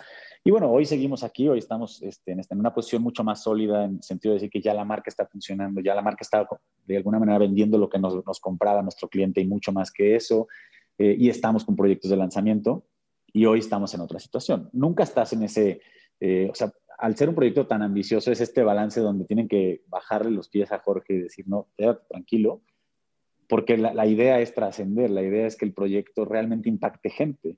Entonces, si la gente mientras más gente consume nuestro producto, pues más gente deja de consumir estos ingredientes fake que no necesitas. Y por cada Magnum que dejen de comer y se comen una Crunchy Kick, pues hay una carga de ingredientes diferente que estamos a alguien haciéndole un bien mientras pagó lo mismo por un producto. ¿no? Entonces, siempre hemos dicho en algunas juntas de estrategia, oiga, ¿cuál va a ser nuestra fundación? Hay que hacer una fundación. Les digo, güey, ¿cómo? ¿De dónde? Ya somos. De, entrada, ¿de dónde? ¿Por dónde sacamos? Y en segundo, no, no tenemos que justificar nuestra chamba, no es que vendemos cigarros y generamos cáncer y luego hacemos una fundación para curarlo. Es que nuestros productos por sí solos están incluidos con unos ingredientes caros. Necesitamos entender que o sea, estamos de alguna manera, claro que podría ser más barata nuestra paleta si usamos un concentrado de fresa, ¿no? Y podrías estandarizar el proceso y podrías hacer muchas cosas, pero la, la magia de, este, de, esta marca es que usas esos ingredientes casi enteros. Entonces, eh, ese es el, el concepto. Y, y, entonces eso nos ha hecho que, que querramos lograr más cosas en más tiempo, ¿no? Sí, bueno, ahí está clarísimo tú, cómo sí, cómo sí. Y me encantó esto que dijiste de, o sea, que estamos para hacer negocios, pero que generen un impacto, no que generen nada más dinero, por supuesto. Sí, Esa es pues toda la tendencia actual, por, bueno, y hay otro lado de la tendencia que no. Pues yo no entiendo, por ejemplo, un amigo en un momento tenía la oportunidad de hacer donas para Oxos y venderlas y si iba a ser millonarios, ahí tenía unos deals. Le dije, o sea, pero si quieres hacerte millonario de echarle a perder la vida a la gente con tus donas. Y el otro, híjole, pero pues X, ¿no? De todas formas alguien más las va a vender. Y yo decía, sí, pero no sé, esta energía, lo que tú decías. Y dije, bueno, suena, suena tentador, pero al mismo tiempo yo sí creo que es más satisfactorio saber que estás dejando algo, ¿no? Claro, depende cuál es tu propósito de vida también. Depende cuál es tu propósito, pero yo... Porque tampoco bueno. podemos juzgar si, él, si en su propósito está eh, generar riqueza para después con esa riqueza ayudar y eso es su manera de trascender, pues entonces está alineado a su propósito. Ándale, buenísimo, qué padre que dijiste esto, por supuesto. Entonces, este, ok, estás en esta crisis y ¿qué haces? O sea, ¿a quién le hablas de qué hago? Oriéntame, no me quiero dar por vencido, o sea, ¿Qué es lo que hiciste así en un momento clave? Decir, le marco a mi papá, o le marco a siempre, mi mejor siempre, amigo. Siempre mi familia, sí, mi familia siempre ha estado ahí, mis hermanas, este, mi papá. Te digo, para mí mi papá frase, es un gran mentor. Exacto, sí. ¿Hubo alguna frase que te dijo que determinó como tus siguientes acciones o algo así? Yo creo que el, el resultado de lo que hoy soy como emprendedor este, y lo que hoy Holistic es ha sido de esta eh, comunicación que he tenido con, con, de repente hasta con gente que ni al caso, ¿no? De repente dices, chin, ¿por qué lo metí en este pobre güey? Este, pero, pero desde luego, desde mi papá, que mi papá para mí es un mentor, insisto, es, un, es una posición complicada tener a tu papá de mentor porque de repente quiere que hagas algo y es tu papá. y de repente tú dices, no me hace sentido, por ahí no me voy a ir. Eres, eres experto en el tema, eres el que más conozco que sabe y eres un cabrón, es un chingón, no te voy a hacer caso, no me hace sentido. Y esa decisión a veces al principio me costaba trabajo porque es mi papá, ¿no? Es, es, mi papá. Y me ha apoyado y me ha prestado dinero y le debo un chorro de lana y es accionista de alguna manera por, por eso y otra, y luego está, eh, eh, agiotistas que también de repente te dicen, oye, ¿por qué no haces esto? como que te sientes con esta responsabilidad de decir, ah, bueno, sí, pero no, no, no es por ahí, ¿no? Entonces sí tiene mucho que ver, mucha influencia de mi papá. Me acuerdo un día cuando eh, este cliente que teníamos que nos dijo que ya no quería que hiciéramos nada, nos dijo que teníamos que, eh, le dije, oye, ¿qué crees? Ya nos aceptaron en, en Walmart. Y me dijo, está fácil que te acepte Walmart, eso es bastante sencillo. El reto es que sigas vendiendo. El reto es que después de seis meses no te saquen como, como a nosotros nos han sacado muchos productos que no funcionan. Entonces, no te sientes feliz. Mantenerte. Y yo fue como, fuck. Y es un experto en, el tema, es, él, él, le vende a Walmart y él, él, tiene toda la experiencia y me conoce y me lo está diciendo porque me quiere ayudar. Me lo está diciendo porque me quiere Seguramente no porque me quería joder, porque seguro, insisto, si, si lo tomo desde la perspectiva donde yo soy la víctima, pues vibras ahí. Pero si te lo tomas como, pues seguro tiene razón, seguro a él le ha pasado, pero ¿por qué no va a pasar? ¿no? Entonces ahí me acuerdo que saliendo de ahí le habla a mi hermana es como, me ganas de, como de mentar la madre, de decir, güey, ¿por qué me dices eso? ¿Por qué no me dijiste, qué, qué bien, felicidades, te recomiendo esto y esto para que, los, para que le sigas vendiendo, ¿no? Pero fue como, no, no, eso está fácil, eso, eso lo puedes hacer. El reto es, sal de esa, síguele vendiendo. Entonces, como, que ese shock de, me, me, lo dijiste porque, ¿por qué? ¿no? Y en su momento como que lo traté, me acuerdo que le hablé a mi hermana, mis hermanas han sido este, estas como eh, almohadas o colchones donde me recargo y, y, voy a visitarlos y estar con ellas es una paz brutal y tenerlas, saber que están cerca siempre.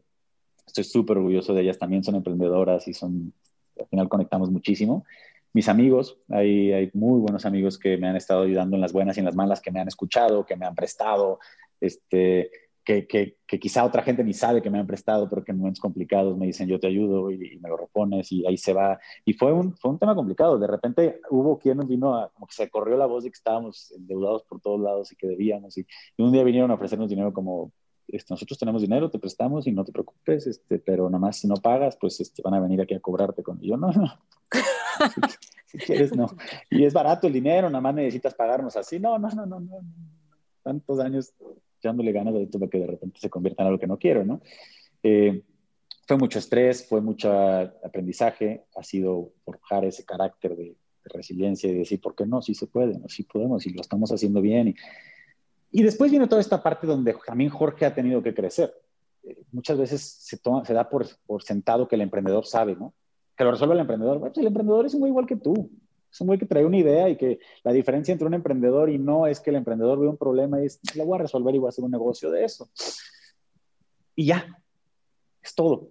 Mm. Nadie le dijo al emprendedor, ah, tú tienes un título de emprendedor y te naciste que aquí estaba tu USB, conéctatele y sabes qué hacer.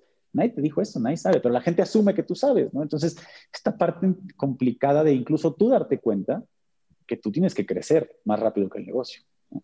Que si el negocio ya creció siete veces y Jorge también, ¿no? Ya te alcanzó el negocio, ¿no? Y de repente te das cuenta que el negocio está ahí arriba. Mm. Y dices, fuck.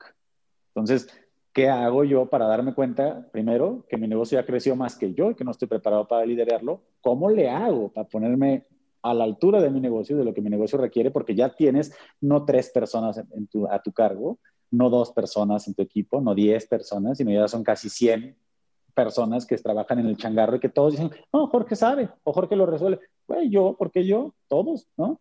Entonces, entra esta parte donde dices, ok, tengo que crecer yo, y entonces empieza esta parte de Jorge empieza a leer y Jorge empieza a entender que Jorge tiene que prepararse y que parte de su chamba no solamente es estar aquí sentado viendo qué onda, sino también entender el tema de liderazgo, crecer a su gente, delegarle a su gente, cómo cuesta trabajo delegar, eh, y más delegarlo bien, porque de repente o, o no sueltas o sueltas todo.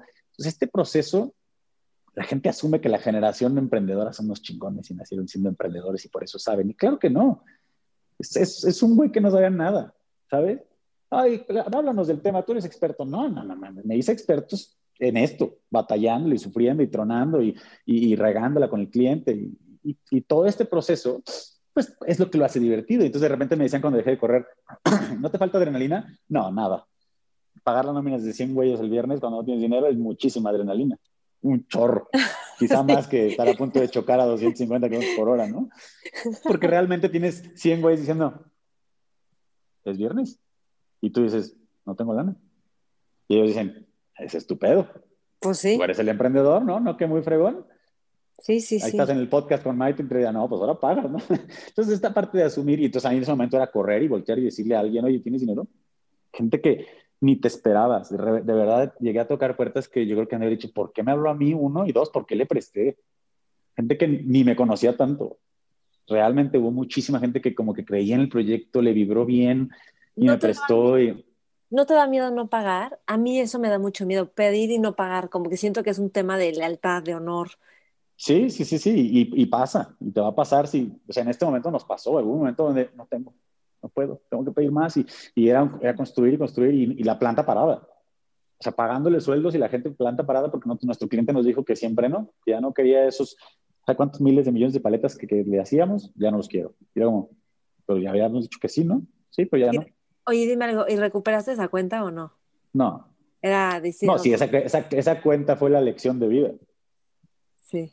Es más, esa, fue, esa cuenta fue la motivación en su momento cuando yo vibraba y no estaba alineado para decir, ah, sí, o sea, ahora sí. Tú dijiste que no, ahora yo voy a salir adelante porque sé que voy a salir adelante. ¿no? Ese, ese fue también una gran motivación que venía desde, luego no sabes de dónde llega esa motivación, pero en ese momento venía desde el coraje de decir, me querías chingar. Y no, seguramente no. Y sí, sí, eh. Sí, sí, sí. A ellos, pero era como, te voy a demostrar como sí. Claro, claro lo tomaste personal. ok. y ahora, ¿cómo vibras y ahora cómo lo ves? No, me da igual. O sea, por supuesto que hoy digo, claro que no, no era algo contra mí. Y si era algo contra mí, pues no lo lograron. Yo aquí sigo, aquí ando chambeando. Y si, y si ellos no lo han superado, pues es un tema de ellos. Yo aquí sigo. Pero no puedes pensar que me afecta, ¿no? Es, es, como, y ya ellos ahora pusieron su planta de paletas. Qué bueno, el sol sale para todos. El sol sale para todos. Claramente están viendo que, o sea, seguro hay algo bueno en las paletas, seguro algo bueno inventamos. lo descubrimos el hilo negro, tampoco hicimos unas paletas nomás. Este, pero hoy que están ahí, digo, qué padre, el sol sale para todos. No, no, no creo que porque alguien más empiece a hacer paletas. Hoy yo empecé cuando había mil personas haciendo paletas y hoy siguen haciendo y hay mil michoacanas por todos lados. ¿Cómo te relacionas con eso, con la competencia? Sí, como, como una, pues al final del día soy competitivo, al final del día me gusta estar como que, ¿qué está pasando? Porque este, es un poco frustrante porque vas perdiendo esta eh, flexibilidad o esta, este control de las cosas cuando vas creciendo, pero me encanta entender dónde estamos, qué estamos haciendo bien, qué estamos haciendo mal y tratar de corregirlo. Y hoy mi enfoque está siendo en realmente formar un equipo líder, es decir, que tengamos gente que, que realmente que pueda ayudarnos a, cada quien desde su lado resolver las cosas, porque volvemos a lo mismo, no pueden estar esperando nadie, ni yo puedo estar esperando que las cosas, las, la respuesta va a dar Jorge, porque entonces Jorge está topado. Hoy y es una realidad. Yo estoy trabajando mucho en eso. Jorge está topado de cosas que a veces no tiene que hacer Jorge, ¿no? Pero como las ha hecho históricamente Jorge, entonces dicen, pues que lo haga Jorge hasta que Jorge me diga, y es porque yo, pues es tu chamba, ¿no? Sí, pero es que tú dices, no, ¿por yo por qué? ¿No? Hoy vas en la llamada, es que ese producto me tienes que decidir yo. ¿Quién la de ventas? Tú, ok, va.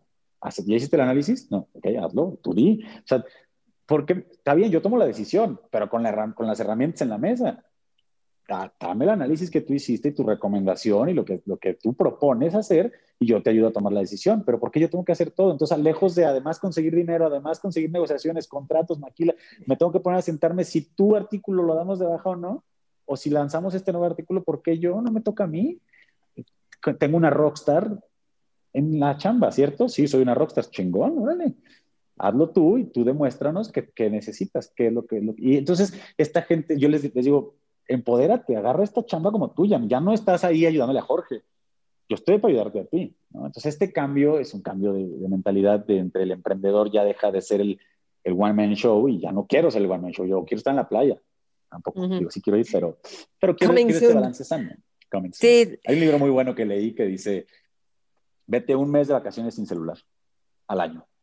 Un mes al año sin celular. Y así empieza el libro. Si hoy te vas un mes sin celular al año, ah, me van y me buscan, pues, o cierran la puerta de changarro. ¿no? Y no porque, no porque sea el único que hace las cosas, sino porque está mal estructurado. Justo es un libro para emprendedores que te dice, proponte irte de vacaciones un mes de vacaciones en 18 meses. Y en 18 meses vamos a hacer que el negocio funcione un mes sin ti. Está pasado. Está cañón.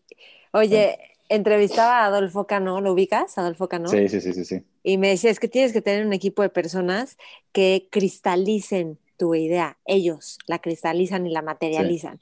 Dije, es el sueño de todo emprendedor, ¿no? Pero en lo que vas creando eso es increíble porque, bueno, en fin, te quería preguntar de, em, por ejemplo, te asociaste con Funny, que es como este, esta empresa lateral de, de, ¿cómo se llama este? Comedy Central. Y más o, menos. Más bien de la industria de la comedia, más bien. De la industria de la comedia. Lo que me decía Marco es que es genial porque ellos tenían una idea de cómo operar, ganar dinero, hacer las cosas y cuando tú entraste y por eso te jalaron, tú empezaste a cuestionar y por qué no podemos ganar así y esto por qué no se puede y eso por qué. Entonces, eres, eres como super sharp en la forma en que, en cómo hacer que el negocio se vuelva negocio, que es a través de los números, básicamente, ¿no? Digo, eso yo ya lo estoy diciendo, no, no me lo dijo nadie, yo lo estoy como concluyendo en mis palabras, pero cuéntame un poquito de esto, como qué nos, qué nos falta a los emprendedores para justo expandir las puertas de, las finanzas de un negocio. Creo que la, el, dolor de cabeza o el secreto que yo, en mi punto de vista, está en la información. Hasta, hasta hoy, incluso tuve, una junta la semana pasada aquí con el equipo, es, hay, hay mucha información. el que decían por ahí que la información es el siguiente petróleo, ¿no? Y, no es algo que digo yo, al final del día hay mil frases de este tema, la información es como el petróleo. Pues por eso la inteligencia artificial y Facebook. Claro, y, por eso Facebook y por eso Google es el AdWords, y el que tenga la información es, es el petróleo. Y el análisis de esa información es el motor de combustión. De nada sirve la información, y ese es mi, mi, mi punto, es aquí en la oficina, es, tenemos información muchísima, muchísima información de cuánto vende nuestra competencia, de cuánto vendemos nosotros, tenemos de cuánto qué cliente nos compra, dónde nos compra, en qué ciudad más, este, quién nos da like, quién no. tienes mucha información, pero no la procesas, no la analizas, no tomas conclusiones. Y eso es de la información que te llega, pero también de tu negocio tienes mucha información de la cual no tomas acción. Sabes que algo está mal, sabes que algo no está funcionando como quieres que funcione, pero nadie hace nada no tomas acción. Entonces, este, esta sistematización, este cuestionamiento de las cosas de, a ver, ¿por qué está pasando esto? Tráete la información, analízala, ¿cuál es la respuesta? Okay, ¿Qué hacemos? Entonces, yo les decía a, ellos, y me gusta a mí esta parte de, de estructurar y de hacer las cosas de manera que puedas entender dónde está el, problema, ¿no? Platicaba con la gente de ventas de ruta y es, tenemos estos clientes y entonces cuando digo, ¿cuál, cuál, es, cuál es tu, tu, estrategia para crecer más el año que entra? No, pues ya practicando su estrategia. A ver, enseña a tus clientes. Vemos en la base de datos y vemos que 10 clientes le están, comprando muchísimo. Y oye, ¿qué tienen esos clientes de especial? No, pues es que esto sí es fíjate. Ah, entonces coincide que este y este y este también. Ah, y no habrá más de esos. Ah, buena pregunta. No, no, soy, no soy, o sea, nada más es voltear a ver los números y decir, ¿y eso es por qué? Si ese cliente te está comprando mucho más que, ¿qué está pasando ahí?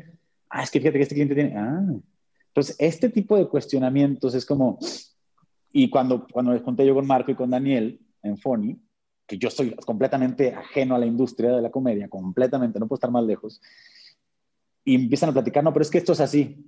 ¿Por qué? No, es que así fue siempre. Pues sí, y, por eso te quejas, ¿no? Entonces, ¿por qué tiene que ser así? Es que así están acostumbrados, pero ¿por qué? ¿Qué pasa si lo hacemos así, así, así? Yo que no estoy metido en ese vicio, ¿qué pasa? Y, es un poco también la sagrada de oficina, y por eso está padre eh, claro, tú traes, otra mirada. Completamente otra. Y ellos también. Correcto. Y entonces cuando ellos, cuando platicamos de Holistic, ahorita tenemos una estrategia que vamos a hacer el año que entra y es como, oigan, güey, fíjense que estamos pasando, pues es que deberías de hacer esto. Y es como, ah, claro, porque también te pasa esta seguridad de oficina de que no, pero es que nada. Y ellos son expertos en otra área. Entonces es una ciudad muy padre. Por ahí en realidad estamos siendo otro negocio que, que viene más adelante en algo en lo que los tres comulgamos. Y, y es muy padre porque Daniel, Marco y yo somos muy diferentes.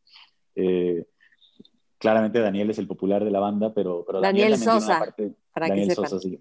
Tiene una... Eh, detrás de esta parte de comediante que es un cuate también bien capaz, o sea, le gira la ardilla muy cañón. Este, y a Marco también, Marco es un cuate muy comercial. Este, entonces es una ciudad muy padre porque somos amigos, pero también tenemos una responsabilidad para cada quien y estamos en esta eh, posición y, respetar que cada quien está en una posición diferente, ¿no? Cada quien tiene sus responsabilidades. Vale, eso está buenísimo.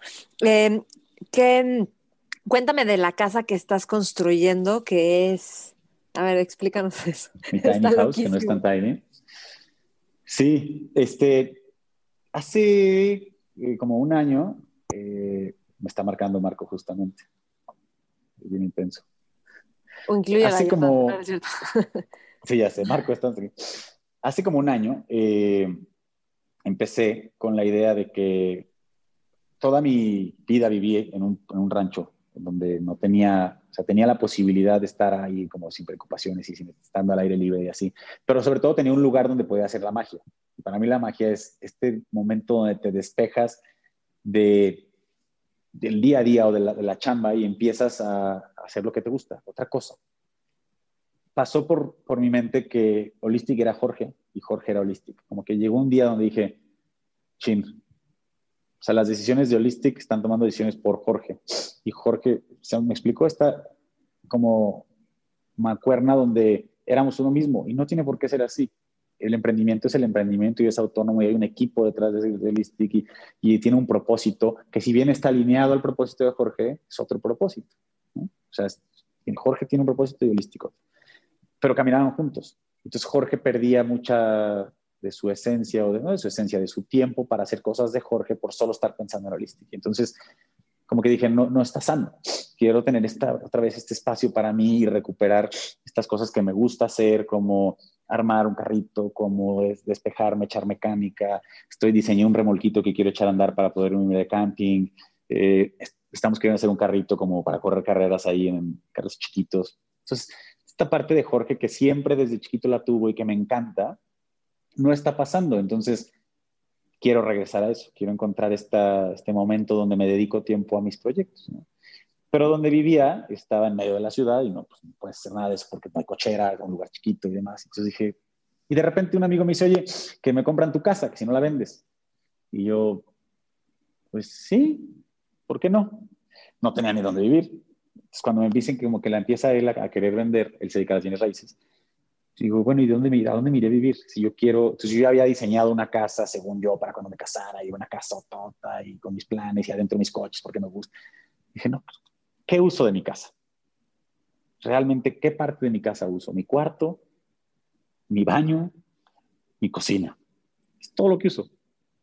El cuarto de visitas cuando vienen mis visitas. El cuarto, mi sala, en la vida la uso. El comedor, bueno, creo que tres veces en el comedor he comido. Entonces dije, ¿para qué hago una casa donde ni voy a estar tanto tiempo, ni, me va a acabar costando más lana? ¿Y que, ¿Para qué? Si ahorita lo que tengo es pagar las deudas, y ahorita lo que tengo que hacer es crecer mi negocio. Entonces, como, no, no necesito eso, es que necesito. Entonces, ahí nace esta idea de hacer una casa con lo que necesito. Y lo que sí quería era un espacio para mí, para hacer mis cosas. Y ahí venía esta parte de dedicarle tiempo a Jorge.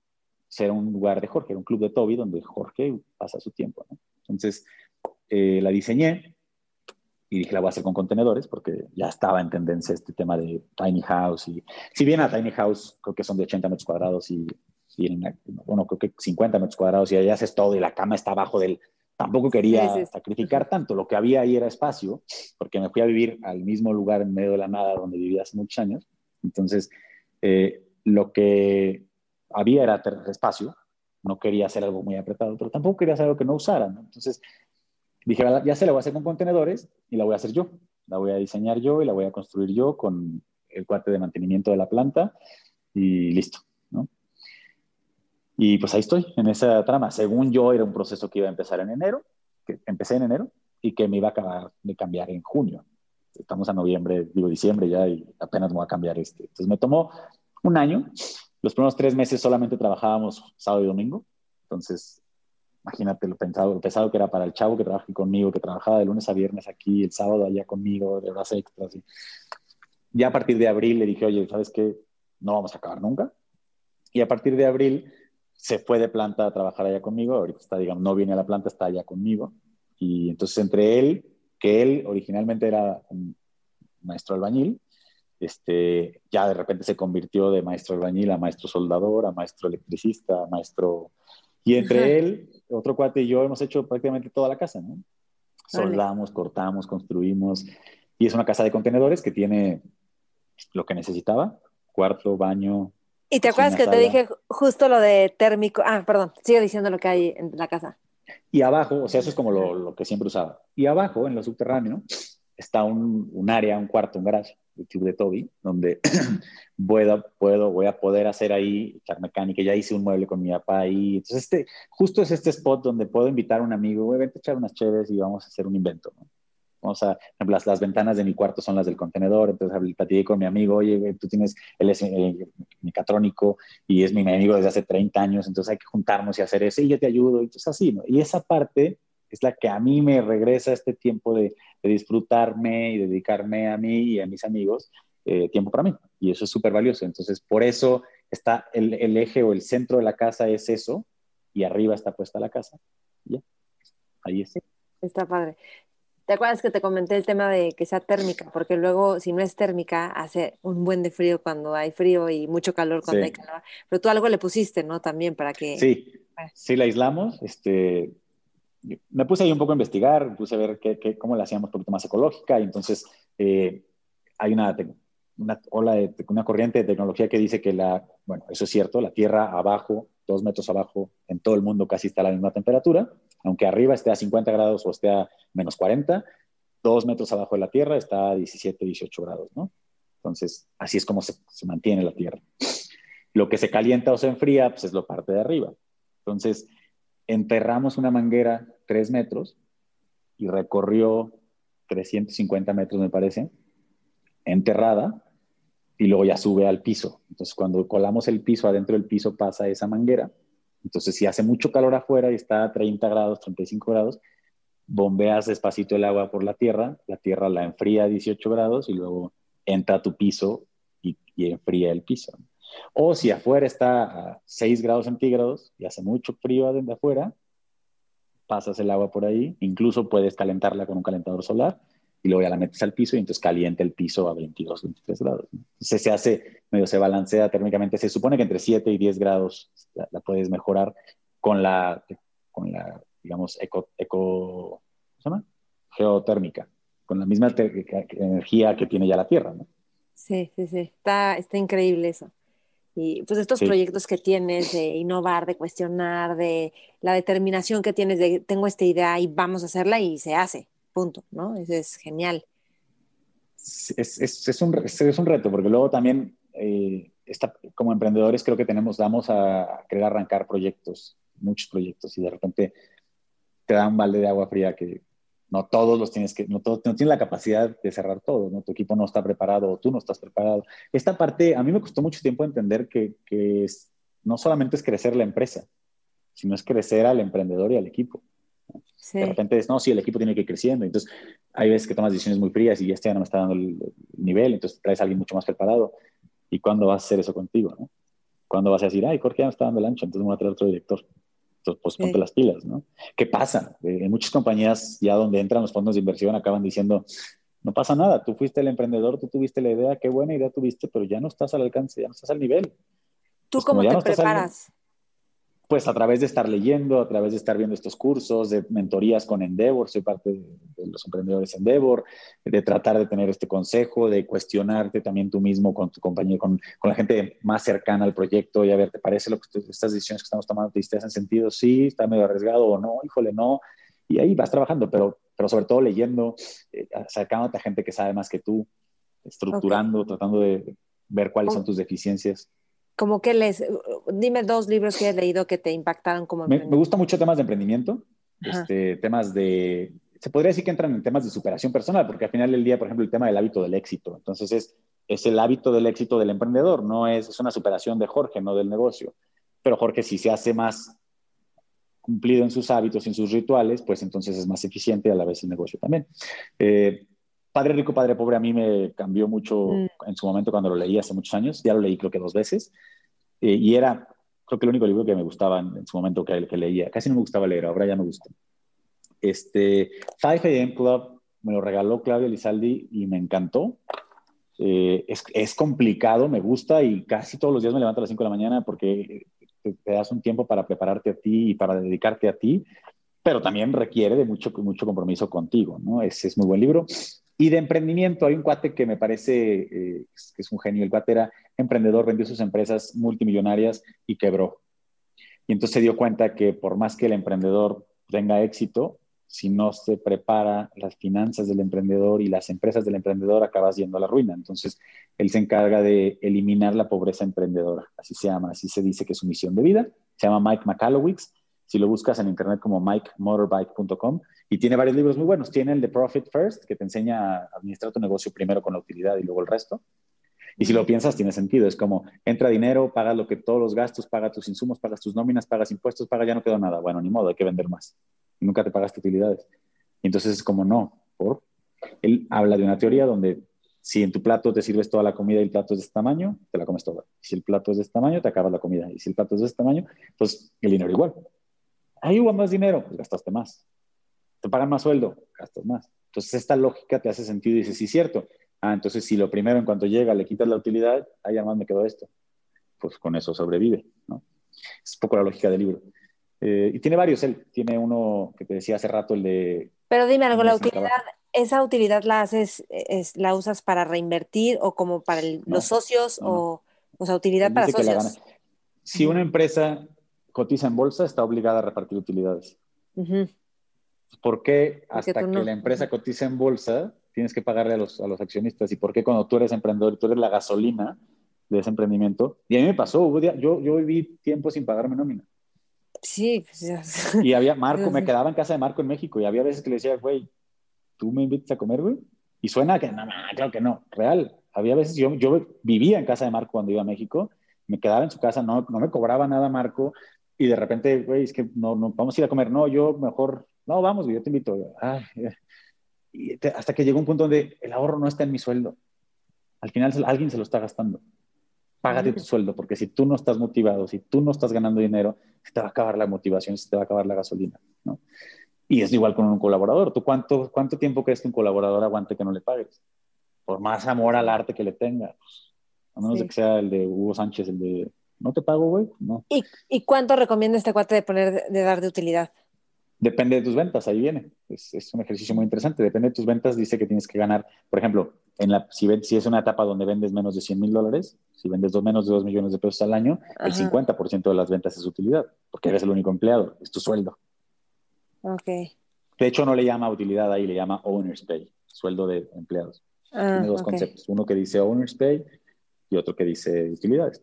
En una empresa que factura arriba de 100 millones de dólares, pues ya no hay owner's pay, porque seguramente en 100 millones de dólares el owner ya no está, ya está en el consejo, entonces ya tiene una, un gasto como, como, consejero y demás, pero tiene utilidades. Entonces ahí se van pasando las utilidades al renglón de utilidades y ya no al owner's pay. Depende del rango, entonces va cambiando. Está genial. Este tema que dices de cuánto debes de pagarte es un tema que eh, por ahí traigo un proyecto, ya te había dicho. Este, quiero hacer un, eh, un, ejercicio con otro emprendedor amigo mío, porque el tema es que todas estas preguntas que, te, que dices, oye, ¿cuántos tiene que pagar el emprendedor? Son preguntas que todos nos hacemos, pero que nadie habla del tema. ¿no? Es, eh, Nadie se atreve, porque ¿cuánto gana? Ah, no te voy a decir cuánto gano. No, yo gano un poquito. Pues no, yo gano un chingo. Claro que no. ¿Cuánto ganas? Metea. ¿Cuánto, ¿Cuál es tu sueldo? ¿Cuánto estás pagando? Entendiendo que tu sueldo no lo es todo. Tú eres el emprendedor tú le estás apostando a que eventualmente el negocio va a dar dinero y entonces ya vas a ganar más. Pero hoy quizás estás ganando 20 mil pesos al mes. Dilo, no pasa nada. ¿Y a poco lo haces con 20 mil? Pues a veces sí, a veces no. Pero eso gano. O no, es que a veces me doy un bono. Bueno, ¿cuánto ganas? No es... O de ahí lleguemos de cuestionar a estos emprendedores y que sean sinceros, lleguemos a cuánto deberías de pagarte, un porcentaje de las ventas. Y ahí el, el libro es muy bueno porque te dice, el libro sí te dice en qué rango deberías de estar. Ok. Muy Incluso te dice qué rangos deberías de estar de nómina, qué rangos deberías de estar de gastos. Si eres una empresa que te dedicas a manufactura, pues tu nómina debe de representar el 25% de tu real profit. Pero si eres una empresa que te dedicas a servicios de tecnología y a automatización de computadoras, pues tu talento es caro.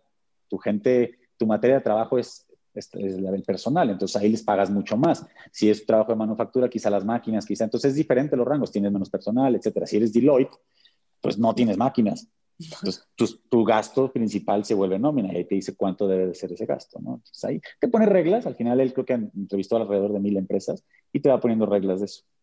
Ok.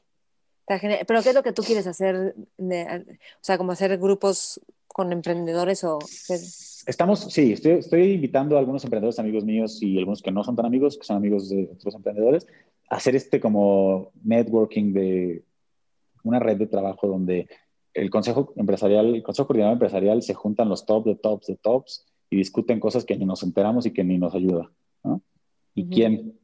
¿Quién está discutiendo? ¿Quién está platicando estas dudas que tenemos nosotros? Entonces, hay, hay muchos foros, pero nosotros que estamos queriendo hacer uno como de, de, netear y de hablar al chile, con el perdón de la expresión, sobre estas cosas que nos duelen, lo que nos, cómo lo resolviste, oye, necesito dinero, necesito un capital de trabajo, pero el, el banco no me quiere prestar porque la empresa es nueva. Entonces, ¿cómo lo hiciste? ¿Cómo lo resolviste? Con quién te estás capacitando y sabes que vemos que tú eres muy bueno en este pedo, danos una mentoría a todos, enséñanos, lo estás haciendo muy bien en tu empresa. O incluso, oye, güey, creo que lo estás cagando en tu empresa, ¿no crees?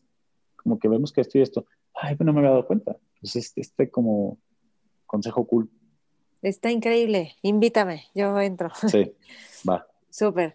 Jorge, si estuvieras en una mesa con emprendedores, visionarios, líderes, exploradores, ¿tú qué les aconsejarías?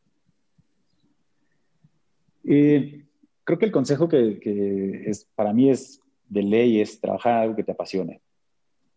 Encontrar y, explorar y emprender y, todas estas cosas que quieras hacer, hacerlas en algo que te apasione y que esté alineado con tu propósito de vida. ¿no? Eh, para mí es muy claro que si tú, tú quieres irte por aquí en tu vida y tu negocio se quiere ir por aquí, pues vas a ir ahí al lado si tú quieres ir así en tu vida y tu negocio va para allá o va para allá, pues llega un punto donde los negocios, tu camino y el camino del negocio se van a separar y vas a tener que tomar una decisión. Entonces ahí si, si te está yendo mal vas a decir, mejor lo dejo, porque me está yendo muy mal y ya se puso muy complicado. Y además yo quiero ir para allá y voy para allá. ¿no? Es que, estoy trabajando, me, tocó entrevistar gente que, oye, estoy, estamos buscando una posición de marketing. Sí, pues yo estudié marketing oye, ¿qué, te gusta? ¿Qué te apasiona? Ay, por mí sería veterinario. Yo me encanta trabajar con perros. ¿Qué haces aquí? En algún punto te vas a dar cuenta que quieres hacer algo con perros. Empieza ahora. Descubre tu, tu propósito. ¿Qué te gusta? ¿Qué te apasiona? ¿Dónde quieres estar? Porque va a estar aquí sentada pensando en que quisieras que la de enfrente que te está regañando mejor ladrara. No tiene sentido. Entonces vas a estar aquí con una mala cara, con una mala gana, porque tienes que ganar un sueldo mejor trata de ganar tu sueldo en lo que te apasiona y en lo que te gusta. Y entonces cuando se ponga perro, cuando se ponga complicado, cuando debas dinero y le vayas a pedir dinero a alguien que ni te conoce, te va a decir, cuando menos este güey tiene pasión por lo que hace, cuando menos le creo. Y pues ahí te vas y te presto o no te presto, ¿no? Pero este camino tiene que estar alineado. No es el mismo, ojo, también a mí me pasó, no es el mismo, no es que ah, yo voy en este, en este riel y aquí va mi negocio. No, porque en algún punto también te vas a querer zafar y sacudir un poquito y decir, espérate, sí, sí, vamos juntos, pero no tan juntitos, ¿no? Entonces, para mí este propósito de, este tema de encontrar el propósito de tu vida y lo que te apasiona, creo que es el consejo número uno si vas a empezar a emprender o vas a explorar en algo, pues algo que te guste. Vas a acabar dedicándole más tiempo del que te imaginas, pues algo que te apasiona. Totalmente. Creo que ese sería el consejo número uno. Súper. Ibas a decir el otro libro de un mes de vacaciones o algo así y te interrumpí. Ese, sí, es el, de, es el mismo Mike McAllowitz eh, y es un libro que se llama work like a clockwork o trabaja como relojito. Y lo que dice es que los emprendedores deberíamos de aprender a sistematizar nuestros negocios y que la sistematización y la mejora continua son la garantía de la sobrevivencia, ¿no? O sea que, y justo es la etapa en la que estoy yo ahorita. Es que Jorge no nos ha cambiado el password del Instagram, de Facebook, no nos ha dado el password. Es como, real, estamos parados porque el director, el changarro, no te ha dado un password, ¿por qué me toca a mí dar un password? Ah, es que nos hackearon. Bueno, hagamos un procedimiento. Es que Jorge no nos lo quiere dar. Pues no, porque ya nos hackearon una vez. Pero hagamos un procedimiento. ¿Cómo le hacemos? Ah, ok, entonces ya, los passwords va a ser ella. Ok, todos los passwords con ella es de confianza de ella. Va. Ese tipo de cosas te tienen el changarro, te paran por completo porque es que Jorge no nos ha dicho. Y a veces es porque tú lo estás haciendo como emprendedor, pero también a veces es porque nadie lo está agarrando o nadie está empoderado de su posición, ¿no? Como esto que te decía del análisis de ventas. Pues yo a ver, yo hasta me marcó y le dije, ella es la de ventas. Y yo, pregúntale a la de ventas. ¿Cómo? ¿Sí, así? Yo soy la de ventas. Cool, me hablas luego. Sí, luego me platicas qué te dijo, ¿no? Porque pues al final es un análisis que tú tienes que hacer. Sí, sí, sí. Sí, o a veces nadie lo está tomando y hay que decirle al que le corresponde, vas tú, este es, este es donde tú te metes, ¿no? Y entonces la gente como saco y dice, ah, sí, cierto, esto me corresponde. O sea, vas, un poco vas educando a tu gente, ¿no? Sí, para mí algo que creo que todos deberíamos de hacer es eh, enfocarnos a resultados. Es algo que la industria, que Toyota, que todos estos cuates hacen, pero que pensamos que en las empresas no. Y es un tema complicado porque yo le decía a la de recursos humanos, tu, chamba no es pagar, porque pues, es, pues al final es la chamba fácil de recursos humanos. Necesitamos evaluar, necesitamos saber, porque luego pasa que vas creciendo y te vas teniendo dando cuenta que hay gente que no está haciendo su chamba. Y que pierdes el sentido y pierdes, no puedes estar revisando, no, tienes idea de qué está haciendo todo el mundo y estás confiando en que cada quien está agarrando su rol y tiene camiseta, la camiseta puesta. Y puede que sí la tenga, pero puede que esté en un momento de energía baja, puede que esté vibrando, pasando por el mal momento. Todos pasamos por ahí. Pero si esa persona sabe que tiene una responsabilidad y sabe que tiene que llegar a estos números, y lo tiene claro y ve que no está llegando, chin. Si a pesar de todos estos problemas que tengo me van a correr porque no llego a los números, o una de dos, o voy a algo con mi jefe y le digo, tengo un problema muy grave, necesito que me ayudes, o me pongo las pilas, o las dos, pero haz algo. Porque entonces llega el punto donde ya pasó demasiado. Y ya cuando te das cuenta como director, como emprendedor, como CEO, de que alguien no estuvo haciendo lo que le tocaba hacer y ya te diste cuenta, quizá ya fue muy tarde y ya no hay nada que hacer con esa persona y va a perder su chamba de igual manera. Entonces, eso es hacerlo mal, eso es administrar mal el capital humano. Porque entonces, si le hubieras dejado claro cómo, qué, esperas de esa persona, pues, él lo hubiera podido entender y además alguien se lo hubiera podido medir. Y entonces ahí hubiera dicho, hey, esta persona lleva tres meses que no da resultados. ¿Qué está pasando? Entonces, este, este cambio de, de emprendimiento donde todos estamos aquí chambeando por chambear a entender y alinear los indicadores de todos a una estrategia central de la compañía, esa parte cuesta trabajo. Yo, a mí me costó llegar y hoy apenas estamos como que ya tenemos claro dónde queremos estar. Eso sí, visión, visión, valores, dónde vamos a todo, le estamos apuntando allá, sí. Pero, ¿y todo eso, lo que hacemos todos los días está alineado a eso? Ah, no, es que yo estoy haciendo eso. ¿Y cuál de los indicadores que dijimos que queríamos llegar a impacta? No, ninguno. No, pero es que siempre lo hemos hecho pero ¿se necesita? O sea, ¿aporta algo de lo que queremos lograr? No, pues no lo hagas, ¿no? Y entonces es como, ¿cómo? ¿Quieres que deje de hacer lo que toda la vida hemos hecho? Sí, si no sirve para nada, sí. Entonces ese cambio también creo que sería un consejo muy bueno para emprendedores desde que empiezas a estructurar tu negocio para trabajar por resultados y ponerle métricas. Y, y es bien fácil que, imagínate que te llegas, llegas a una empresa y te dicen, Maite, tienes que venir aquí y tienes que trabajar. Va, va, va. Tengo muchas ganas de trabajar aquí, me encanta. Va. Empiezas mañana. Ok. Y llegas mañana ahí. Aquí está tu mail, aquí está tu compu, aquí está tu celular. Gracias. Pero nunca te dijeron qué hacer. Sí. Ah, no, pues te vas a meter. Si tienes muchas ganas y eres muy proactiva y eres una entrepreneur, vas a encontrar cómo sumar valor y vas a acabar haciendo una chamba positiva que ayuda a la empresa. Qué fregón bien por ti, bien por la empresa que te contrató, mal porque no te dijeron qué hacer, pero como tú eres un entrepreneur, lograste muchísimas cosas en la empresa. Qué bueno, pero imagínate que tú no eres un entrepreneur y sí tienes ganas y estás apasionada y estás emocionada de entrar a trabajar, pero después eso pasó. Después ya se acabó esa motivación y esa pasión y no tengo que hacer y lo que hago no me sirve y nadie, nadie me hace caso y nadie, pues te va a desmotivar y si no la corren va a decir, pues aquí estoy bien, estoy en mi zona de confort, no me piden nada, no me exigen mucho, aquí estoy, no me han corrido, de repente me cagan, pero pues no pasa nada aquí sigo. Se vuelve un vicio y se desmotiva. Entonces pasa esta parte que es complicada. Entonces, ah, es que estamos todo el mundo bien desmotivado. Pues sí, pero es chamba, es normal, somos seres humanos, todos pasamos por estas energías y estas motivaciones y desmotivaciones. Pero creo que lo, importante es que si Maite entra a trabajar y le dicen, hey, aquí está tu compu, aquí está tu celular y, lo que te voy a estar, o sea, lo que nos tienes que ayudar tú, lo que tenemos que lograr contigo es que lleguemos a esto, esto y esto. Y esto y esto y esto se mido así ¿Cómo crees que vamos a estar? Y te involucran a ti incluso en cómo vamos a llegar a esto. Ah, pues mira, queremos llegar a esto. ¿Te has sentido? Si no, yo creo que puedo más, no, yo creo que puedo menos. Y lo hacemos juntos y luego te digo, va, está en tu cancha. Esta parte de, enseñar, de enseñarnos a trabajar con la gente por resultados, por, por independencia, por incluso esta cosa medio eh, controversial de hacer que la gente sea independiente que, que, hay, que deje de haber leyes entre el jefe y el jefe y el jefe y el jefe, entonces el supervisor. Y, digo, por, mejor que cada quien que entre entienda cómo aporta valor a la compañía y que se le remunere de manera que ellos puedan decir, le meto más horas que todos y no pasa nada, pues se las dejo de meter. Ya no me apasiona, ya perdí la pasión, ¿no? perdí las ganas.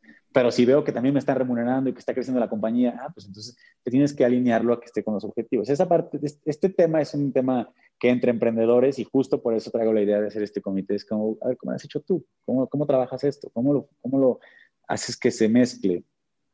¿no? ¿Cómo contagias esta pasión con todos? ¿Cómo lo mides? Y luego empiezan a entrar ya también asesores, ¿no? Justo estamos en pláticas con asesores para decir, a ver, ¿cómo, cómo lo estructuramos mejor? Porque no se puede solos también. Sí, está buenísimo. Jorge, pues qué padre conversación. Gracias por el tiempo. Me encantó la entrevista, me encantó conocerte más, toda la forma de pensar que traes y también cómo te abres a desafiarte y a reinventarte. ¿Hay algo más que quieras agregar tú? Muchas gracias, gracias a ti por invitarme, de verdad que padre. Me encantan estos foros donde entre emprendedores compartimos y escuchamos y aprendemos de otros. Siempre, creo que siempre hay algo que podemos aprender de escuchar, aunque no sea tu giro o lo que sea. Entonces está padrísimo, felicidades, felicidades por el podcast. Eh, muchas gracias, gracias a los chismosos que pasaron ahí este, historias y, de verdad que nada, estoy muy contento, creo que en, lo personal me siento en una posición muy, muy divertida, eh, logrando cosas que quería lograr desde hace mucho tiempo, poniéndome estos retos y, tratando de, transformar y de generar un cambio, al menos desde mi punto de vista, en mi entorno. Y me encanta, me encanta que hay gente que está en el mismo barco, con la misma camiseta y con, con esta locura de, levantarse y querer conquistar el mundo desde una posición, una empresita compitiendo con los grandes. Entonces, por ese lado estoy muy, muy agradecido. Este, ojalá haya servido de algo, ojalá haya algún emprendedor que le haga sentido algo y que, pueda tomarlo y aprender de ahí. Y me encantará escuchar a tus emprendedores también en tu podcast. Sí, genial, ahí está. Fíjate que estoy sorprendida porque estaba pensando que Raúl Campos fue un entre, él es el que hizo, empezó los, los especiales de comedia en Netflix. Marco lo conoce. Sí. Y es, y le ha ido súper bien. Y luego Adolfo Cano y luego sigues tú. Los tres tienen 34 años. Como que dije, órale, ese añito, ese añito algo trae a gente de, emprendedores y de romper paradigmas, porque parte de Jorge, o sea, Jorge y también Raúl y Adolfo, pues tienen una cosa de romper como una tendencia que, ya no iba a avanzar, ¿no? Padrísimo. Qué gusto. Sí, algo, algo, pasó en el 86 o en el 85 por ahí. Ah, claro, 86. ¿Tú qué eres, 86 o 85? 86, sí. 86, sí, porque yo soy 84. Ya, ah, pues mm. como mi hermana también, 84. Sí, muy bien. Y bueno, me tocó grabar un podcast con, con bigote de, no sé qué sea, pero... Está buenísimo. Bigote hipster. Sí. ok, pues un gusto a todos los que escucharon esta entrevista o la vieron. Los invito a compartirla con más personas a las que también pueda servirles. Gracias por suscribirse, por compartir y por favor comenta qué es lo que más te sirve o más te impacta de este set. Me encantará saber. Me puedes taguear a mí como Maite Valverde de Loyola, taguea Mentores con Maite. Y Jorge, tú no instagrameas mucho, ¿verdad? Jorge Arteaga, sí, estoy en Instagram. Jorge Arteaga, bueno, sí. Jorge Arteaga, pero no, no pones tanto cosas como de de emprendedores o más bien pones tus proyectos personales, ¿no? Sí, me, dan, me dan rachas. De repente me abro al público y de repente ya no pongo nada, pero, pero sí es, es algo, de repente sí me gusta compartirlo. Bueno, Jorge Arteaga, ahí está.